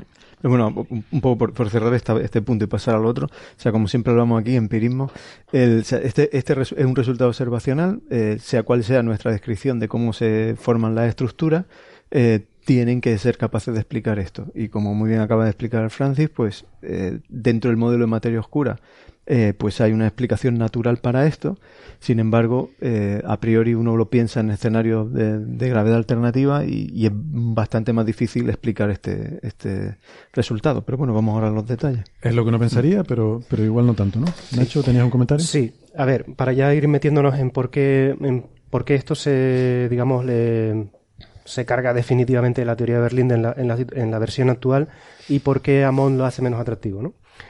En, la teoría, en la teoría, una de las cosas que primero se dieron cuenta muy al principio cuando se construyó la teoría de Mond es que la, la aceleración ¿no? a la que se produce la discrepancia, digamos, gravitatoria, es decir, la aceleración a la que cuando uno mide las curvas de rotación de la galaxia eh, dejan de seguir la, lo que uno esperaría si solo las galaxias estuvieran compuestas de estrellas y, gas, es del orden de... déjame, déjame, especificar eso, porque lo que nos dice Mond es que para aceleraciones, eh, digamos, cotidianas, como las que, para la gravedad que tenemos aquí, eh, la, gravedad funciona como la de Newton, Exacto. pero según nos vamos yendo eh, más lejos, bueno, aceleraciones menores, pero por entendernos, más al espacio interestelar y, cada vez más lejos de, zonas donde hay gravedad, pues llega un momento para cuando la gravedad es suficientemente débil que ya deja de comportarse como la de Newton y se comporta de otra forma, ¿no? Y esa transición, eh, ¿a qué nivel de gravedad ocurre la transición entre la normal newtoniana y la nueva modificada? Es ese parámetro del que tú estás hablando, ¿verdad? Esa aceleración crítica. Esa aceleración que es muy, muy pequeña, que es del orden de 10 a la menos 10 metros por segundo al cuadrado. Es decir, una cosa absolutamente ridícula. Tan pequeña es esa aceleración que dentro del sistema solar, e incluso yéndonos a los planetas más externos, las aceleraciones que, sienten por, eh, por estar eh, incluso tan lejos del Sol son muchísimos órdenes de magnitud mayor que este valor. Bueno, pues una de las cosas que llamó eh, la atención desde el principio de, del desarrollo de la teoría esta de, la, de mm, gravedad modificada de Milgrom fue que esa aceleración es aproximadamente igual a la constante de Hubble, es decir, a la constante de expansión de, del universo que tenemos hoy multiplicada por la velocidad de la luz y que a la vez se podía relacionar de manera sencilla con la constante cosmológica. Es decir, que de alguna forma esto le daba un interés que ha llamado la atención a muchos físicos teóricos de, eh, espera un momento, es decir, aceleraciones, eh, si tú puedes conectar un valor de aceleración con parámetros cosmológicos, podría estar dándonos algún tipo de, información de que, de que es la, la estructura del universo la que puede estar jugando un papel importante y que esto podría tener un contenido físico relevante. Entonces esto fue una cosa que, que, se, que se hizo saber, se hizo notar desde el principio y que de hecho es la motivación para la teoría de, de Berlín, de, Berlín, de que si se acuerdan es un poco intentar correlacionar desde primeros principios eh, ¿no? esta, esta aceleración. Vale, en la teoría de Berlín Cuando dices, perdón, cuando dices que es aproximadamente igual, hay que definir eso que es, bueno, el orden de magnitud. O sea, que, que, no es. Es del orden porque no podemos, porque no existe todavía tampoco un, un valor definitivo para esta, esta aceleración, se mide con una incertidumbre de un, de un factor 2 o un factor 3, ¿no? Entonces, eh, si tú construyes una teoría en la que ligas la aceleración, digamos, promedio de la expansión, esas expansiones del universo, con esta aceleración donde se produce la, mm, digamos, el efecto de, la gravedad modificada, la, la parte externa de la galaxia, eh, estás haciendo una afirmación fuerte y que te compromete porque estás diciendo que en cuanto varíe la aceleración promedio del universo, y esa te va a variar con el tiempo cosmológico, ¿no? De tal manera que cuando te vas hacia atrás en el tiempo es más, más, más, más fuerte, más alta. Entonces, cuando vienen observaciones en las que se miden las curvas de rotación hace 10.000 millones de años, si la aceleración anómala a la que se produce es distinta a la que es hoy en día, pues bienvenido, eso te, refuerza tu teoría, pero si esa aceleración es igual o menor, eh, refuta tu teoría. Y lo que estamos viendo ahora en estas curvas de rotación de galaxias lejanas es que los valores eh, de ser algo, y esto lo, lo, lo, mm, lo, confirma el propio Milgrom, de ser algo son compatibles con la aceleración local, no con la aceleración que uno esperaría si se va hacia atrás en el tiempo. Sí, o sea, que en cualquier caso parece que se rompe esa, conexión entre la aceleración de Mond y los parámetros cosmológicos. Eso es, casual, que no es... Sí, pero esa conexión, que era una de las cosas que más atractivo teórico le daba a la teoría de Mond, y no, y no digamos a la teoría de Berlín, de que se basa en eso, eh, queda, eh, y yo creo que este es un resultado que, lo confirma, eso queda refutado. Por lo tanto, yo creo que ese es el resultado de este trabajo, el gran resultado. No lo dicen en el artículo, pero creo que es el resultado que, de confirmarse por otras observaciones, va a ser el que quede para la, para la historia, digamos. El hecho de que eh, Berlinde, en su versión actual, se está refutado, y Mont, eh, eh, si es cierto, esa aceleración, digamos, donde se produce la anomalía gravitatoria, es constante independiente de la época del universo. Vale. Entonces, em, vamos a pasar, si les parece, a la primera de las respuestas que apareció, que fue en Internet, o sea, ni siquiera fue en la literatura científica. Esto ya es llevar la polémica a la calle, ¿no? es decir, em, y eh, esta, esta entrada de un blog que escribió Stacy McGaugh, que es uno de los, em, bueno, de los grandes proponentes de la teoría de Mond, y, eh, bueno, pues que puso una, una respuesta bastante, bastante acalorada en la que básicamente cuestiona los datos. O sea, lo que dice es que esto que hemos estado explicando, pues que es incorrecto y que realmente estas curvas de luz no disminuyen. Eh, y además, bueno, incluso se queja de que, bueno, ¿qué vas a esperar de un journal como Nature, donde se publican cosas que no son ciertas? Pero claro, olvidándose, como decía Francis, que realmente son cuatro artículos los de esta serie, ¿no? Que hay otros que se han publicado en otros journals que no son, que no son Nature. Esto se podría considerar un argumentum ad... ad hominem, claro. Ad hominem, no, ad, journal. Al journal. journal en latín. Pero no deja de tener razón, ¿eh? Es verdad que, que durante muchos años Nature se ha granjeado una muy mala reputación en astronomía, y eso es cierto pero básicamente porque en los últimos años ha cambiado, pero hasta hace pocos años eh, en, Nature podías publicar si tu resultado era, digamos, sonaba atractivo y era relativamente convincente, ¿no? Pero no te pedían un nivel de detalle como te piden ahora, en el que casi eh, el 80% del artículo está en el material suplementario, hmm. donde se explica con todo nivel de detalle lo que se ha hecho. Antes solo estaban, digamos, las letters de 3, 4 páginas, y claro, ahí era un poco el prestigio del autor el que jugaría un papel importante. Y de hecho, Nature tiene una mala fama en astronomía, donde no sé el número con exactitud, me voy a arriesgar, pero quizás el 80% de los resultados que se publicaron en Nature en astronomía estaban equivocados. Y la razón es simple de entender. Para publicar en Nature tienes que, eh, para mí Nature es equivalente a algo así como el libro récord de, la ciencia, ¿no? Es decir, la galaxia más lejana, el, el planeta más verde, la, no sé, cualquier cosa que sea lo máximo, seguramente entra en Nature. No necesariamente que conceptualmente sea relevante, ¿no? Entonces, claro, eh, cuando vas al límite, eh, lo normal, en muchas ocasiones es que te equivoques, ¿no?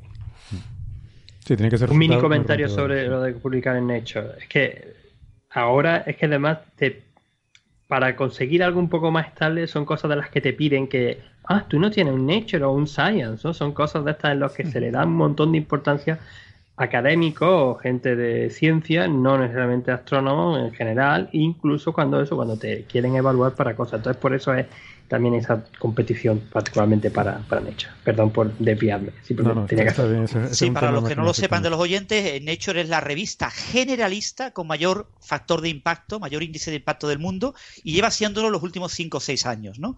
Por encima de Science y por encima de muchas otras revistas. Mm. Hay revistas específicas de, de cáncer, de, de cosas de medicina que están por encima, pero son revistas específicas de un tópico muy concreto. Pero de tipo generalista es sin lugar a dudas el top del top. ¿Qué, no sé, qué opinión les merece? No sé si Alberto, tú has leído este blog. Eh, sí, eh, bueno, casi me interesaba más la, respuesta de Milgrom por lo que tiene de, la parte de física, que es lo que estaba comentando Nacho. Pero, pero puede ir cronológicamente. Pero, pero puede ir cronológicamente con respecto al blog. Eh, bueno, o a ver, pone, dudas en como comentábamos antes, son observaciones, estado del arte es lo mejor que se puede hacer, pero eh, debido a la técnica que hemos comentado, no podemos llegar todo lo lejos que, llegamos en galaxias del entorno local. Entonces, eh, puede existir una duda razonable de que eh, realmente ese aparente esa aparente caída de la curva de rotación a grandes distancias eh, pues no continúe cayendo sino que acabe estabilizándose cuando uno explora a mayores distancias Mm. Claro, eh, como esto es lo mejor que podemos hacer, es una, yo creo que es una duda legítima y lo que hay que hacer es esperar a, tener eh, mejores datos o mm. tener más capacidad con nuevos telescopios, pero aún así, eh, del hecho de poder estudiar este tipo de sistemas con, esa aparente ligera caída, ya se pueden sacar restricciones interesantes. Por ejemplo, esto, esto estaba comentando Nacho de los valores de, de la aceleración característica de Mond ya los puedes sacar de aquí, de, estas curvas. Y... Sí, me, me permitís un pequeñísimo comentario. Eh, quizás teníamos que hablar un poquito del contexto, ¿no? Eh, Stacy McGod es una persona que es eh, de los, digamos, alumnos científicos de Vera Rubin, un gran seguidor de esa idea que tenía Vera Rubin de siempre, de que lo importante son los datos. ¿Vale? No se deben interpretar los datos, no debemos de poner una interpretación, un modelo a los datos. Solo existen los datos. Esa quizás es la gran razón por la cual Vera Rubin no recibió el premio Nobel. Porque eh, no basta con eso. Tienes que interpretar los datos respecto a un modelo. Tú tienes que tener algo, un fundamento, un conocimiento previo. No puedes hablar solo de los datos. Entonces, lo que hace eh, Stacy McGo en, este, en su blog, eh, Triton Station, en este post en concreto, es comparar estos nuevos datos con datos similares obtenidos por la propia Vera Rubin en 1965 de galaxias que ahora tenemos una eh, curva de rotación galáctica tremenda, ¿no? Claro, en aquella época yo no veía la galaxia, yo veía solo el núcleo de la galaxia. Entonces, al ver solo el núcleo de la galaxia, la curva no quedaba claro si tenía eh, la curva desde el centro de la galaxia, la curva de rotación galáctica, crece, alcanza un máximo, baja un poquito y después oscila un poquito y se mantiene más o menos constante. Y lo que él compara son estas nuevas figuras con esas otras figuras. Claro, la gran diferencia es, las galaxias que estamos viendo a eh, Z2 dos y pico, ¿son galaxias de las que estamos viendo solo el núcleo o estamos viendo toda la galaxia? Porque claro, si solo estamos viendo el núcleo, realmente va a pasar lo mismo, va a pasar lo mismo que pasó eh, con los datos de hace 50 años. Pero si estamos viendo gran parte de la galaxia, hay una gran diferencia. Entonces lo que plantea McGov es que probablemente eh, Genzel ha publicado en Nature eh, porque es muy famoso, una persona muy relevante y publica todos los años un paper en Nature y que realmente sus datos no deberían de haberse publicado en Nature porque realmente él solo está viendo la parte central, la parte nuclear de la galaxia y no está viendo las afueras y cuando futuros datos vean las afueras de las galaxias, eh, se verá que son galaxias eh, muy parecidas a las actuales. ¿Tú qué opinas, Ángel, por ejemplo? perdona, antes, no, pero iba, a saltar, o sea, gracias por pasármelo a mí. Perdóname un segundito, eh, Ángel, por favor, porque es que yo creo que a Nacho le queda poco tiempo. Espero que me quede mucho tiempo. pero bueno, me queda poco tiempo de estar aquí con ustedes. De estar aquí con nosotros me refiero, porque tiene otros compromisos. Y, pero antes de que se fuera Nacho, me gustaría que nos contara, porque tú tienes relación con la segunda autora del paper de Nature, mm, mm. que es Natasha Foster Schreiber. Eh, Foster Schreiber. Mm. Y, bueno, le has escrito para preguntarle su opinión sobre este, este blog ¿no? de, de Maco. ¿Qué, opina? Bueno, yo eh, me leí primero lo de eh, Maco Y si quitamos la, la parte, digamos, a dominen y de, enfado, sus críticas para mí son completamente válidas en el sentido de que él compara eh, y con razón dice, bueno, las galaxias que están estudiando a alto desplazamiento son en tamaño similares a las actuales, con lo cual eh, él pone una gráfica y dice, si estudiamos hasta 10 kiloparsecs una galaxia eh, actual, y la comparamos hasta los 10 kiloparsecs, que es una distancia grande, es más, es más lejos que del centro de la galaxia nuestra a la, a la situación del Sol. Es decir, estamos estudiando no solo el núcleo, sino ya una parte sustancial de la galaxia. Vemos lo mismo. En ese sentido, eh, ya te digo, yo creo que quitando las boberías y las tonterías de la, de la crítica de él, su, su, crítica científica para mí es interesante. ¿no?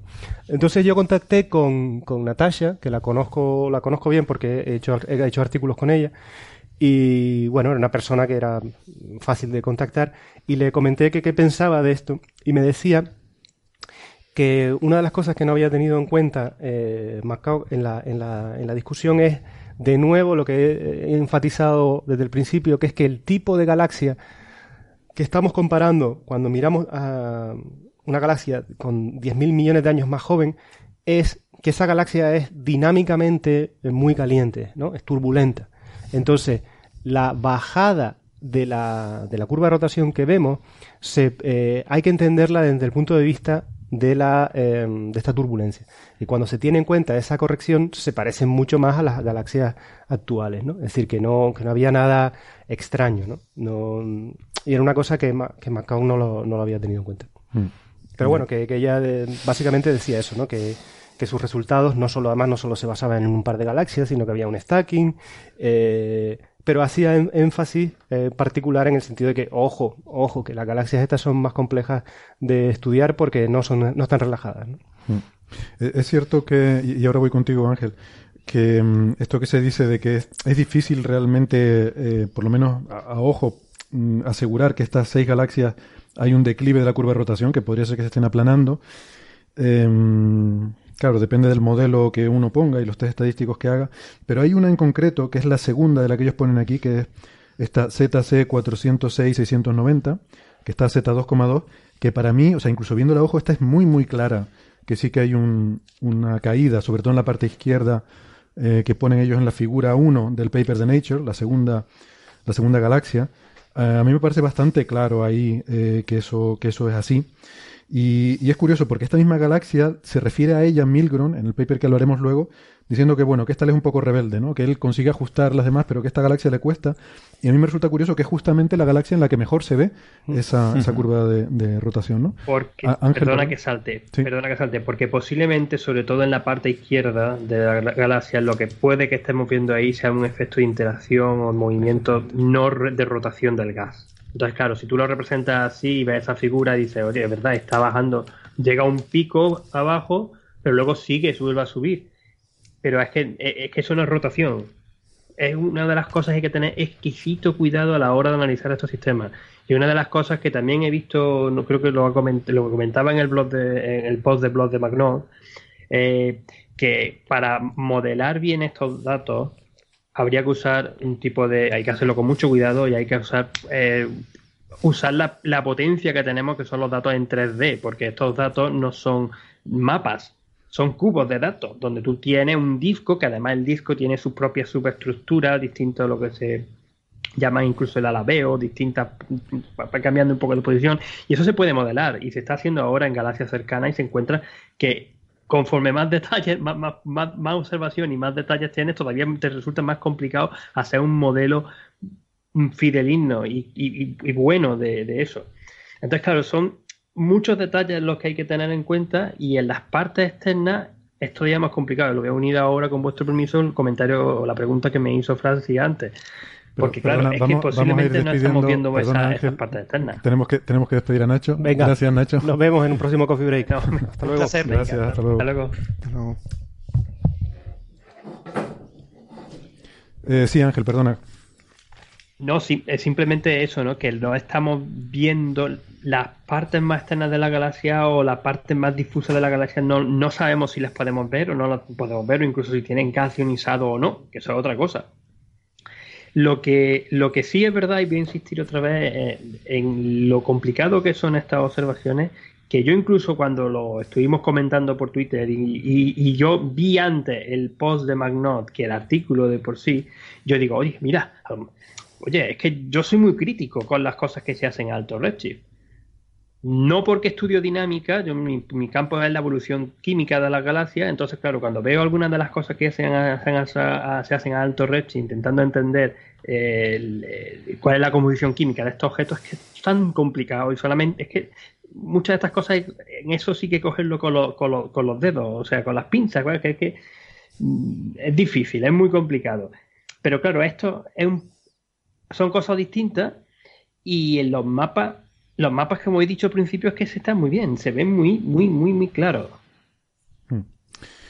Bueno, pues no lo sé. Entonces, ¿qué opinan ustedes, eh, Alberto, Francis? ¿Son razonables las dudas que se plantean? O sea, por, por eh, en fin, reiterar esto, ¿no? El blog lo que plantea es dudas sobre Por cerrar, o sea, como comentaba Nacho, o sea, quitando eh, lo que son las críticas personales, o sea, directas o, tal, hay dudas razonables pero que bueno que, no perdamos de vista que esto son eh, es lo mejor que se puede hacer eh, con galaxias que hace 10.000 millones de años o sea que con, cuando el universo tenía un tercio del tamaño actual y aún así eh, con estas observaciones y ya conectamos con el, con el artículo de Milgrom podemos extraer cosas que son muy interesantes implicaciones muy interesantes para posibles teorías de gravedad modificada o como por ejemplo la de, la de Berlinde o, o el MOND propiamente. Francis. Sí, yo opino exactamente lo mismo. Yo creo que estos resultados, conforme se vayan analizando desde el punto de vista teórico en los próximos meses o en los próximos años, darán mucho de sí a la hora de sesgar estas teorías.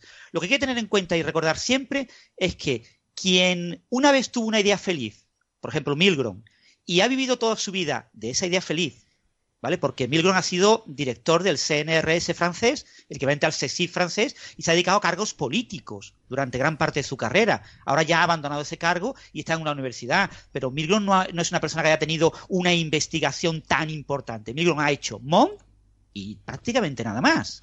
Y es una cosa que tenemos en cuenta. para él es clave y fundamental defender Mon a muerte. Y eso es lo que hizo Hoyle con la teoría del eh, universo estacionario, y eso es lo que ha hecho, por ejemplo, Narlikar. Narlikar todavía no se ha muerto, tiene 84 años, sigue vivo y sigue diciendo que la teoría del Big Bang es falsa, es obviamente falsa, y que la teoría correcta es la teoría del universo estacionario. ¿Vale? y es un astrónomo, Narlikar, súper reconocido, ¿no? Es decir, eh, con toda seguridad, Milgrom se morirá algún día, sí, y seguirá diciendo ese día, justo el día antes, que Mon es verdad y que no hay ninguna manera de demostrar que su teoría es incorrecta, que su teoría es correcta. Hay gente que sigue esto, pero a mí me gustaría dejar claro para los oyentes que los astrónomos que de verdad piensan que la modificación de la gravedad es una buena explicación para lo que observamos en el universo son muy pocos. Pueden ser un 1%, un 2%, un 5%, quizás los que tengan dudas pero para la mayor parte de los astrónomos y astrofísicos mm, hay tantas evidencias a favor de la materia oscura desde tantos puntos de vista que prácticamente es imposible dudar de, esa posibilidad. Sí, Alberto creo que tiene un comentario aquí. Además, tú como cosmólogo eh, tienes unos cuantos de esos, ¿no? Tengo, tengo algunos comentarios, sí. y un poco ya enlazando con, con esto, teoría de, gravedad modificada.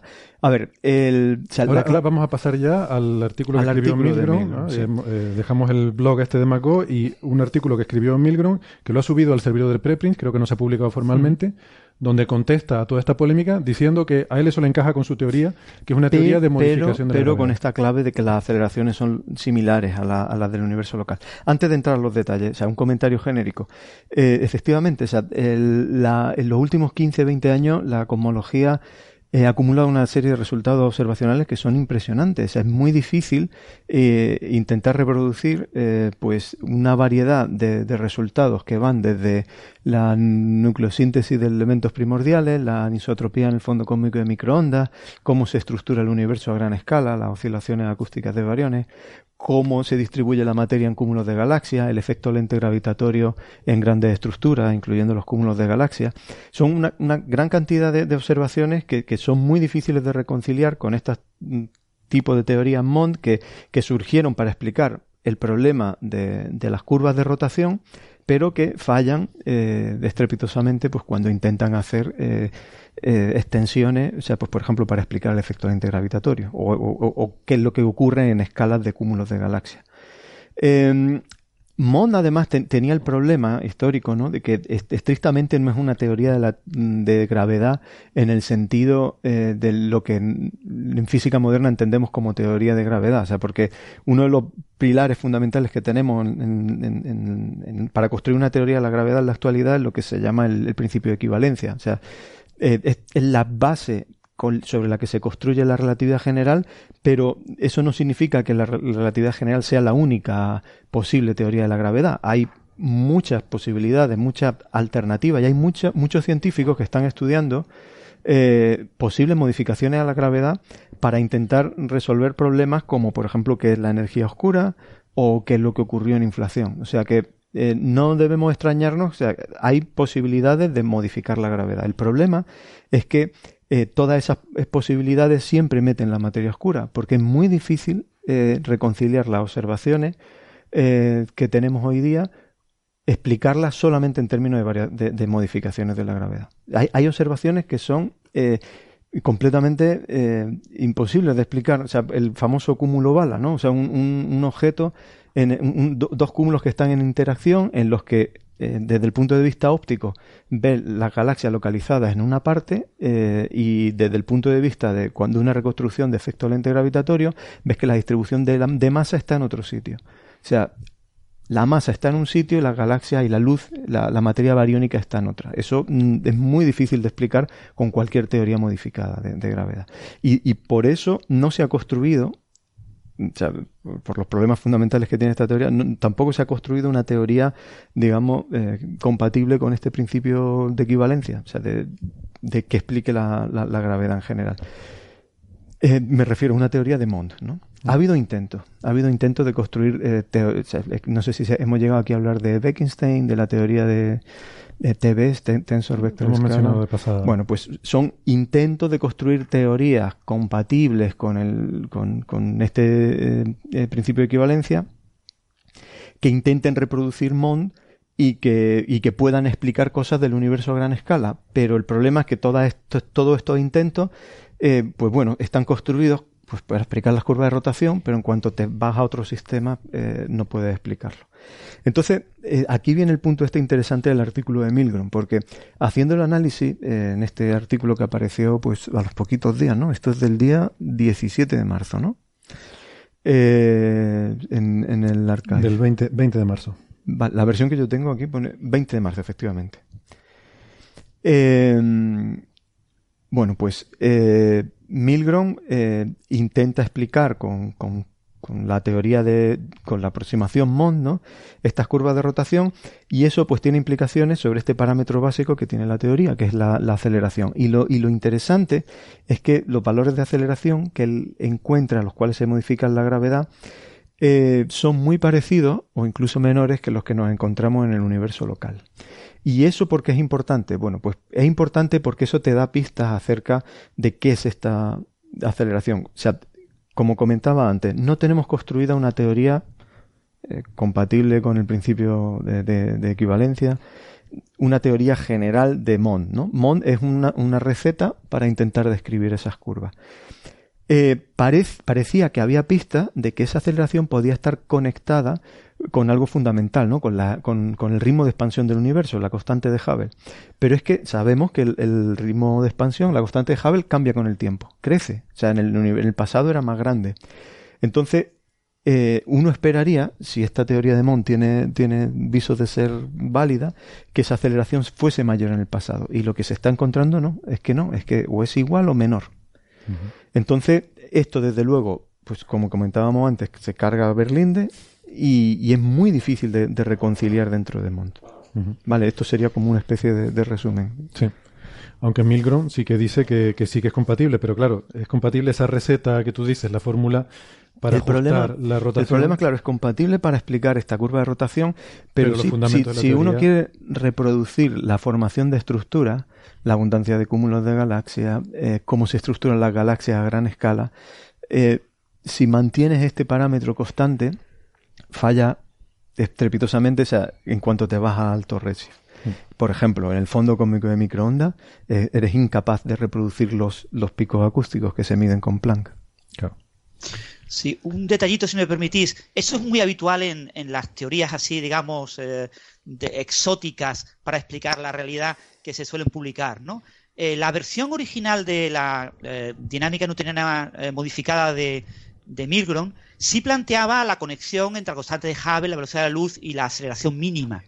Más tarde él se dio cuenta que también había conexiones con energía oscura, etcétera, y con otros parámetros cosmológicos. Pero esto siempre ha sido numerología en los modelos MON y mucha gente en los modelos MON, por ejemplo, el propio Stacy McGo, no cree que eh, esa conexión sea real.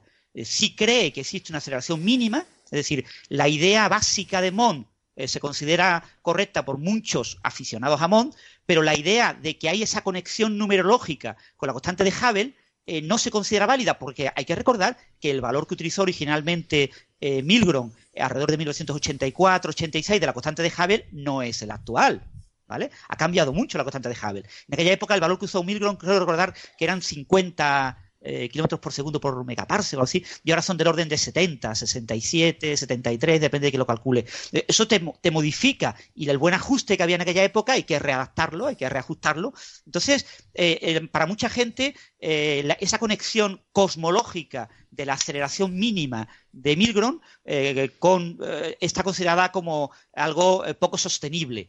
Pero, eso sí, no vais a leer nunca un artículo de Milgrom que no empiece con la fórmula esa. Él pone la conexión cosmológica. Milgrom tiene que ser de la altura de Einstein, de Newton, de los grandes. Él tiene que conectar sus ideas con el cosmos. Aunque después de solo le sirvan y solo le inspirara como modelo fenomenológico las galaxias. Eh, aún así, eh, en este contexto, la mayoría de la gente aficionada a MON no eh, hace esa conexión y considera que la aceleración más o menos es constante siempre. No, este artículo empieza así también, ¿no? Con esa conexión entre la constante de Hubble y, y la aceleración crítica de... La- lo conecta pero después no la usa. Si os fijáis en el artículo más tarde, en ningún momento eh, recalcula el valor de aceleración mínima en función de z. ¿eh? Lo mantiene constante. ¿eh? Cuando pone números, eh, mantiene aceleración constante. Pero su primera fórmula sugiere que el valor varía. Bueno, pues esto yo creo que es lo que ha dado de sí esta semana, que ha sido, ha sido bastante. Parece mentira que se publique un artículo y en menos de una semana tengamos todo esto que comentar. Ah, bueno, yo no sé si ustedes quieren mojarse sobre quién tiene razón o quién no quién tiene razón. Está claro que hay una polémica aquí entre dos bandos, ¿no? Los, eh, bueno, no sé, dos bandos, lo- los, autores de este artículo en Nature y eh, los partidarios de las teorías, bueno, en particular la- las teorías de Mond, que mm, o bien, como en el caso de McGo, eh, dudan de los resultados, o bien, como en el caso de Milgrom, lo asimilan o, o dicen que lo asimilan en la teoría de gravedad alternativa. Em, ¿Se quieren mojar? Yo, yo me imagino que si esto es lo que ha pasado esta semana, en los próximos meses vamos a ver muchas más respuestas en un sentido y en otro.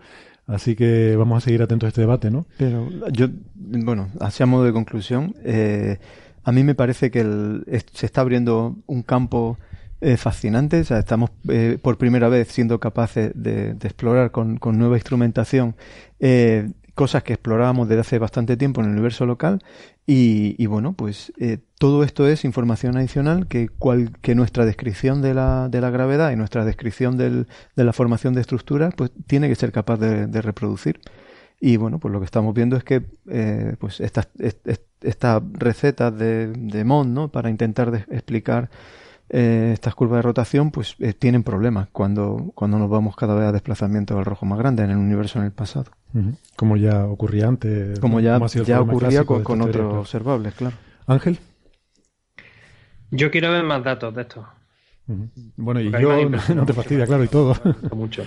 Sí. O sea, la eh, ah, yo eh, creo que, como he dicho, ya he, repet- he repetido un par de ocasiones, que el, el- artículo está muy bien, los datos son espectaculares. Eh, em- desde mi punto de vista merecen perfectamente estar publicados en un sitio como Nature y, y los resultados pues de eso es lo que de lo que estamos de lo que estamos hablando y sirven pues como estamos también comentando para de- afinar nuestro conocimiento de- del universo, que al final lo que siempre estamos intentando hacer en, en ciencia, traerle ese poquito de, información a, a cómo funcionan las cosas y que quitar peso a esta idea alternativa que estamos viendo y que llevamos viendo ya tiempo de que no cuadran, que no funcionan, que no, a pesar de que haya gente supuestamente muy importante que la siguen defendiendo hasta, el fin, pues porque son su teoría. Eso es justamente lo contrario que uno tendría que esperar del método científico de una persona que se considera científica a sí misma. Si, tienes que aceptar de que si al final los datos, una nuevas observaciones no construyen, no, no son capaces de probar de mantener tu teoría, pues hijo mío, es que no es así si los datos te están diciendo que no. Muy bien. Y Francis, que por cierto me gustó mucho en tu blog eh, que hablas de este tema y, y me gusta una, una, frase en la que hablas sobre la exposición mediática que tienen los diferentes resultados como un resultado que va en contra de lo establecido, inmediatamente tiene mucha repercusión mediática, mientras que 100 resultados que confirman el modelo de consenso que la mayor parte de los científicos consideran el correcto, pues eso pasa totalmente desapercibido sin pena ni gloria, ¿no? Y concluyes con esa frase de que perro muerde a hombre no es noticia, hombre muerde a perro es lo que sería noticia, ¿no? Sí, exactamente. O sea, hay que tener en cuenta que esto, que las eh, modificaciones de la gravedad es algo muy complicado de hacer porque tenemos test muy rigurosos, muy precisos de la relatividad general, de la teoría de Einstein de la gravedad, y estamos explorándola desde muchos enfoques. Por supuesto, hay predicciones de la relatividad general que todavía no han sido eh, confirmadas experimentalmente o, estudiadas con suficiente precisión, pero las cosas que están eh, conocidas son terribles y la precisión en algunos parámetros es de hasta 12 decimales. ¿no? la teoría de Einstein es muy difícil de modificar. Y si la modificas tiene que ser muy sutilmente y variar muy poquito para que no afecte a esos resultados. Lo que pasa es que los proponentes de Mon o la versión, eh, digamos, covariante de Mon, que se llama Tebes, eh, de Bekenstein, eh, lo que hacen es olvidarse de lo que está en contra de ellos. Y, dice, bueno, pues lo, que está en contra mía es que todavía no hemos afinado bien el modelo, ya lo afinaremos, no es un problema. Y, sin embargo, eso no es así, o sea, tenemos test muy rigurosos, muy estrictos, se está constantemente chequeando la relatividad general y está superando todos los test. Y el modelo cosmológico estándar eh, con energía oscura y con materia eh, oscura fría, eh, compatible con la realidad general, está también siendo constantemente chequeado y está superando todos los tests. Entonces, para mí, me da mucha más confianza el modelo cosmológico estándar que cualquier otra alternativa que está siempre en, como el, funambulista en la cuerda floja. Siempre está en la cuerda floja y siempre se está manteniendo. Y siempre está diciendo, uy, ahora se cae, uy, no se cae. Pero, pero siempre está a, ese borde y casi siempre cayéndose.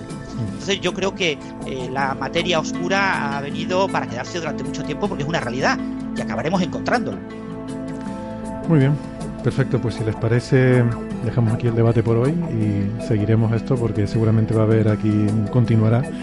Y, nada, les traeremos a nuestros oyentes, prometemos irles trayendo información puntual según se vayan sucediendo más eh, desarrollos en ese tema. Pues nada, muchas gracias, eh, ha sido muy interesante y, nada, gracias a los oyentes por haber aguantado aquí hasta el final. Nos vemos la semana que viene. Adiós. Placer. Hasta luego. Adiós.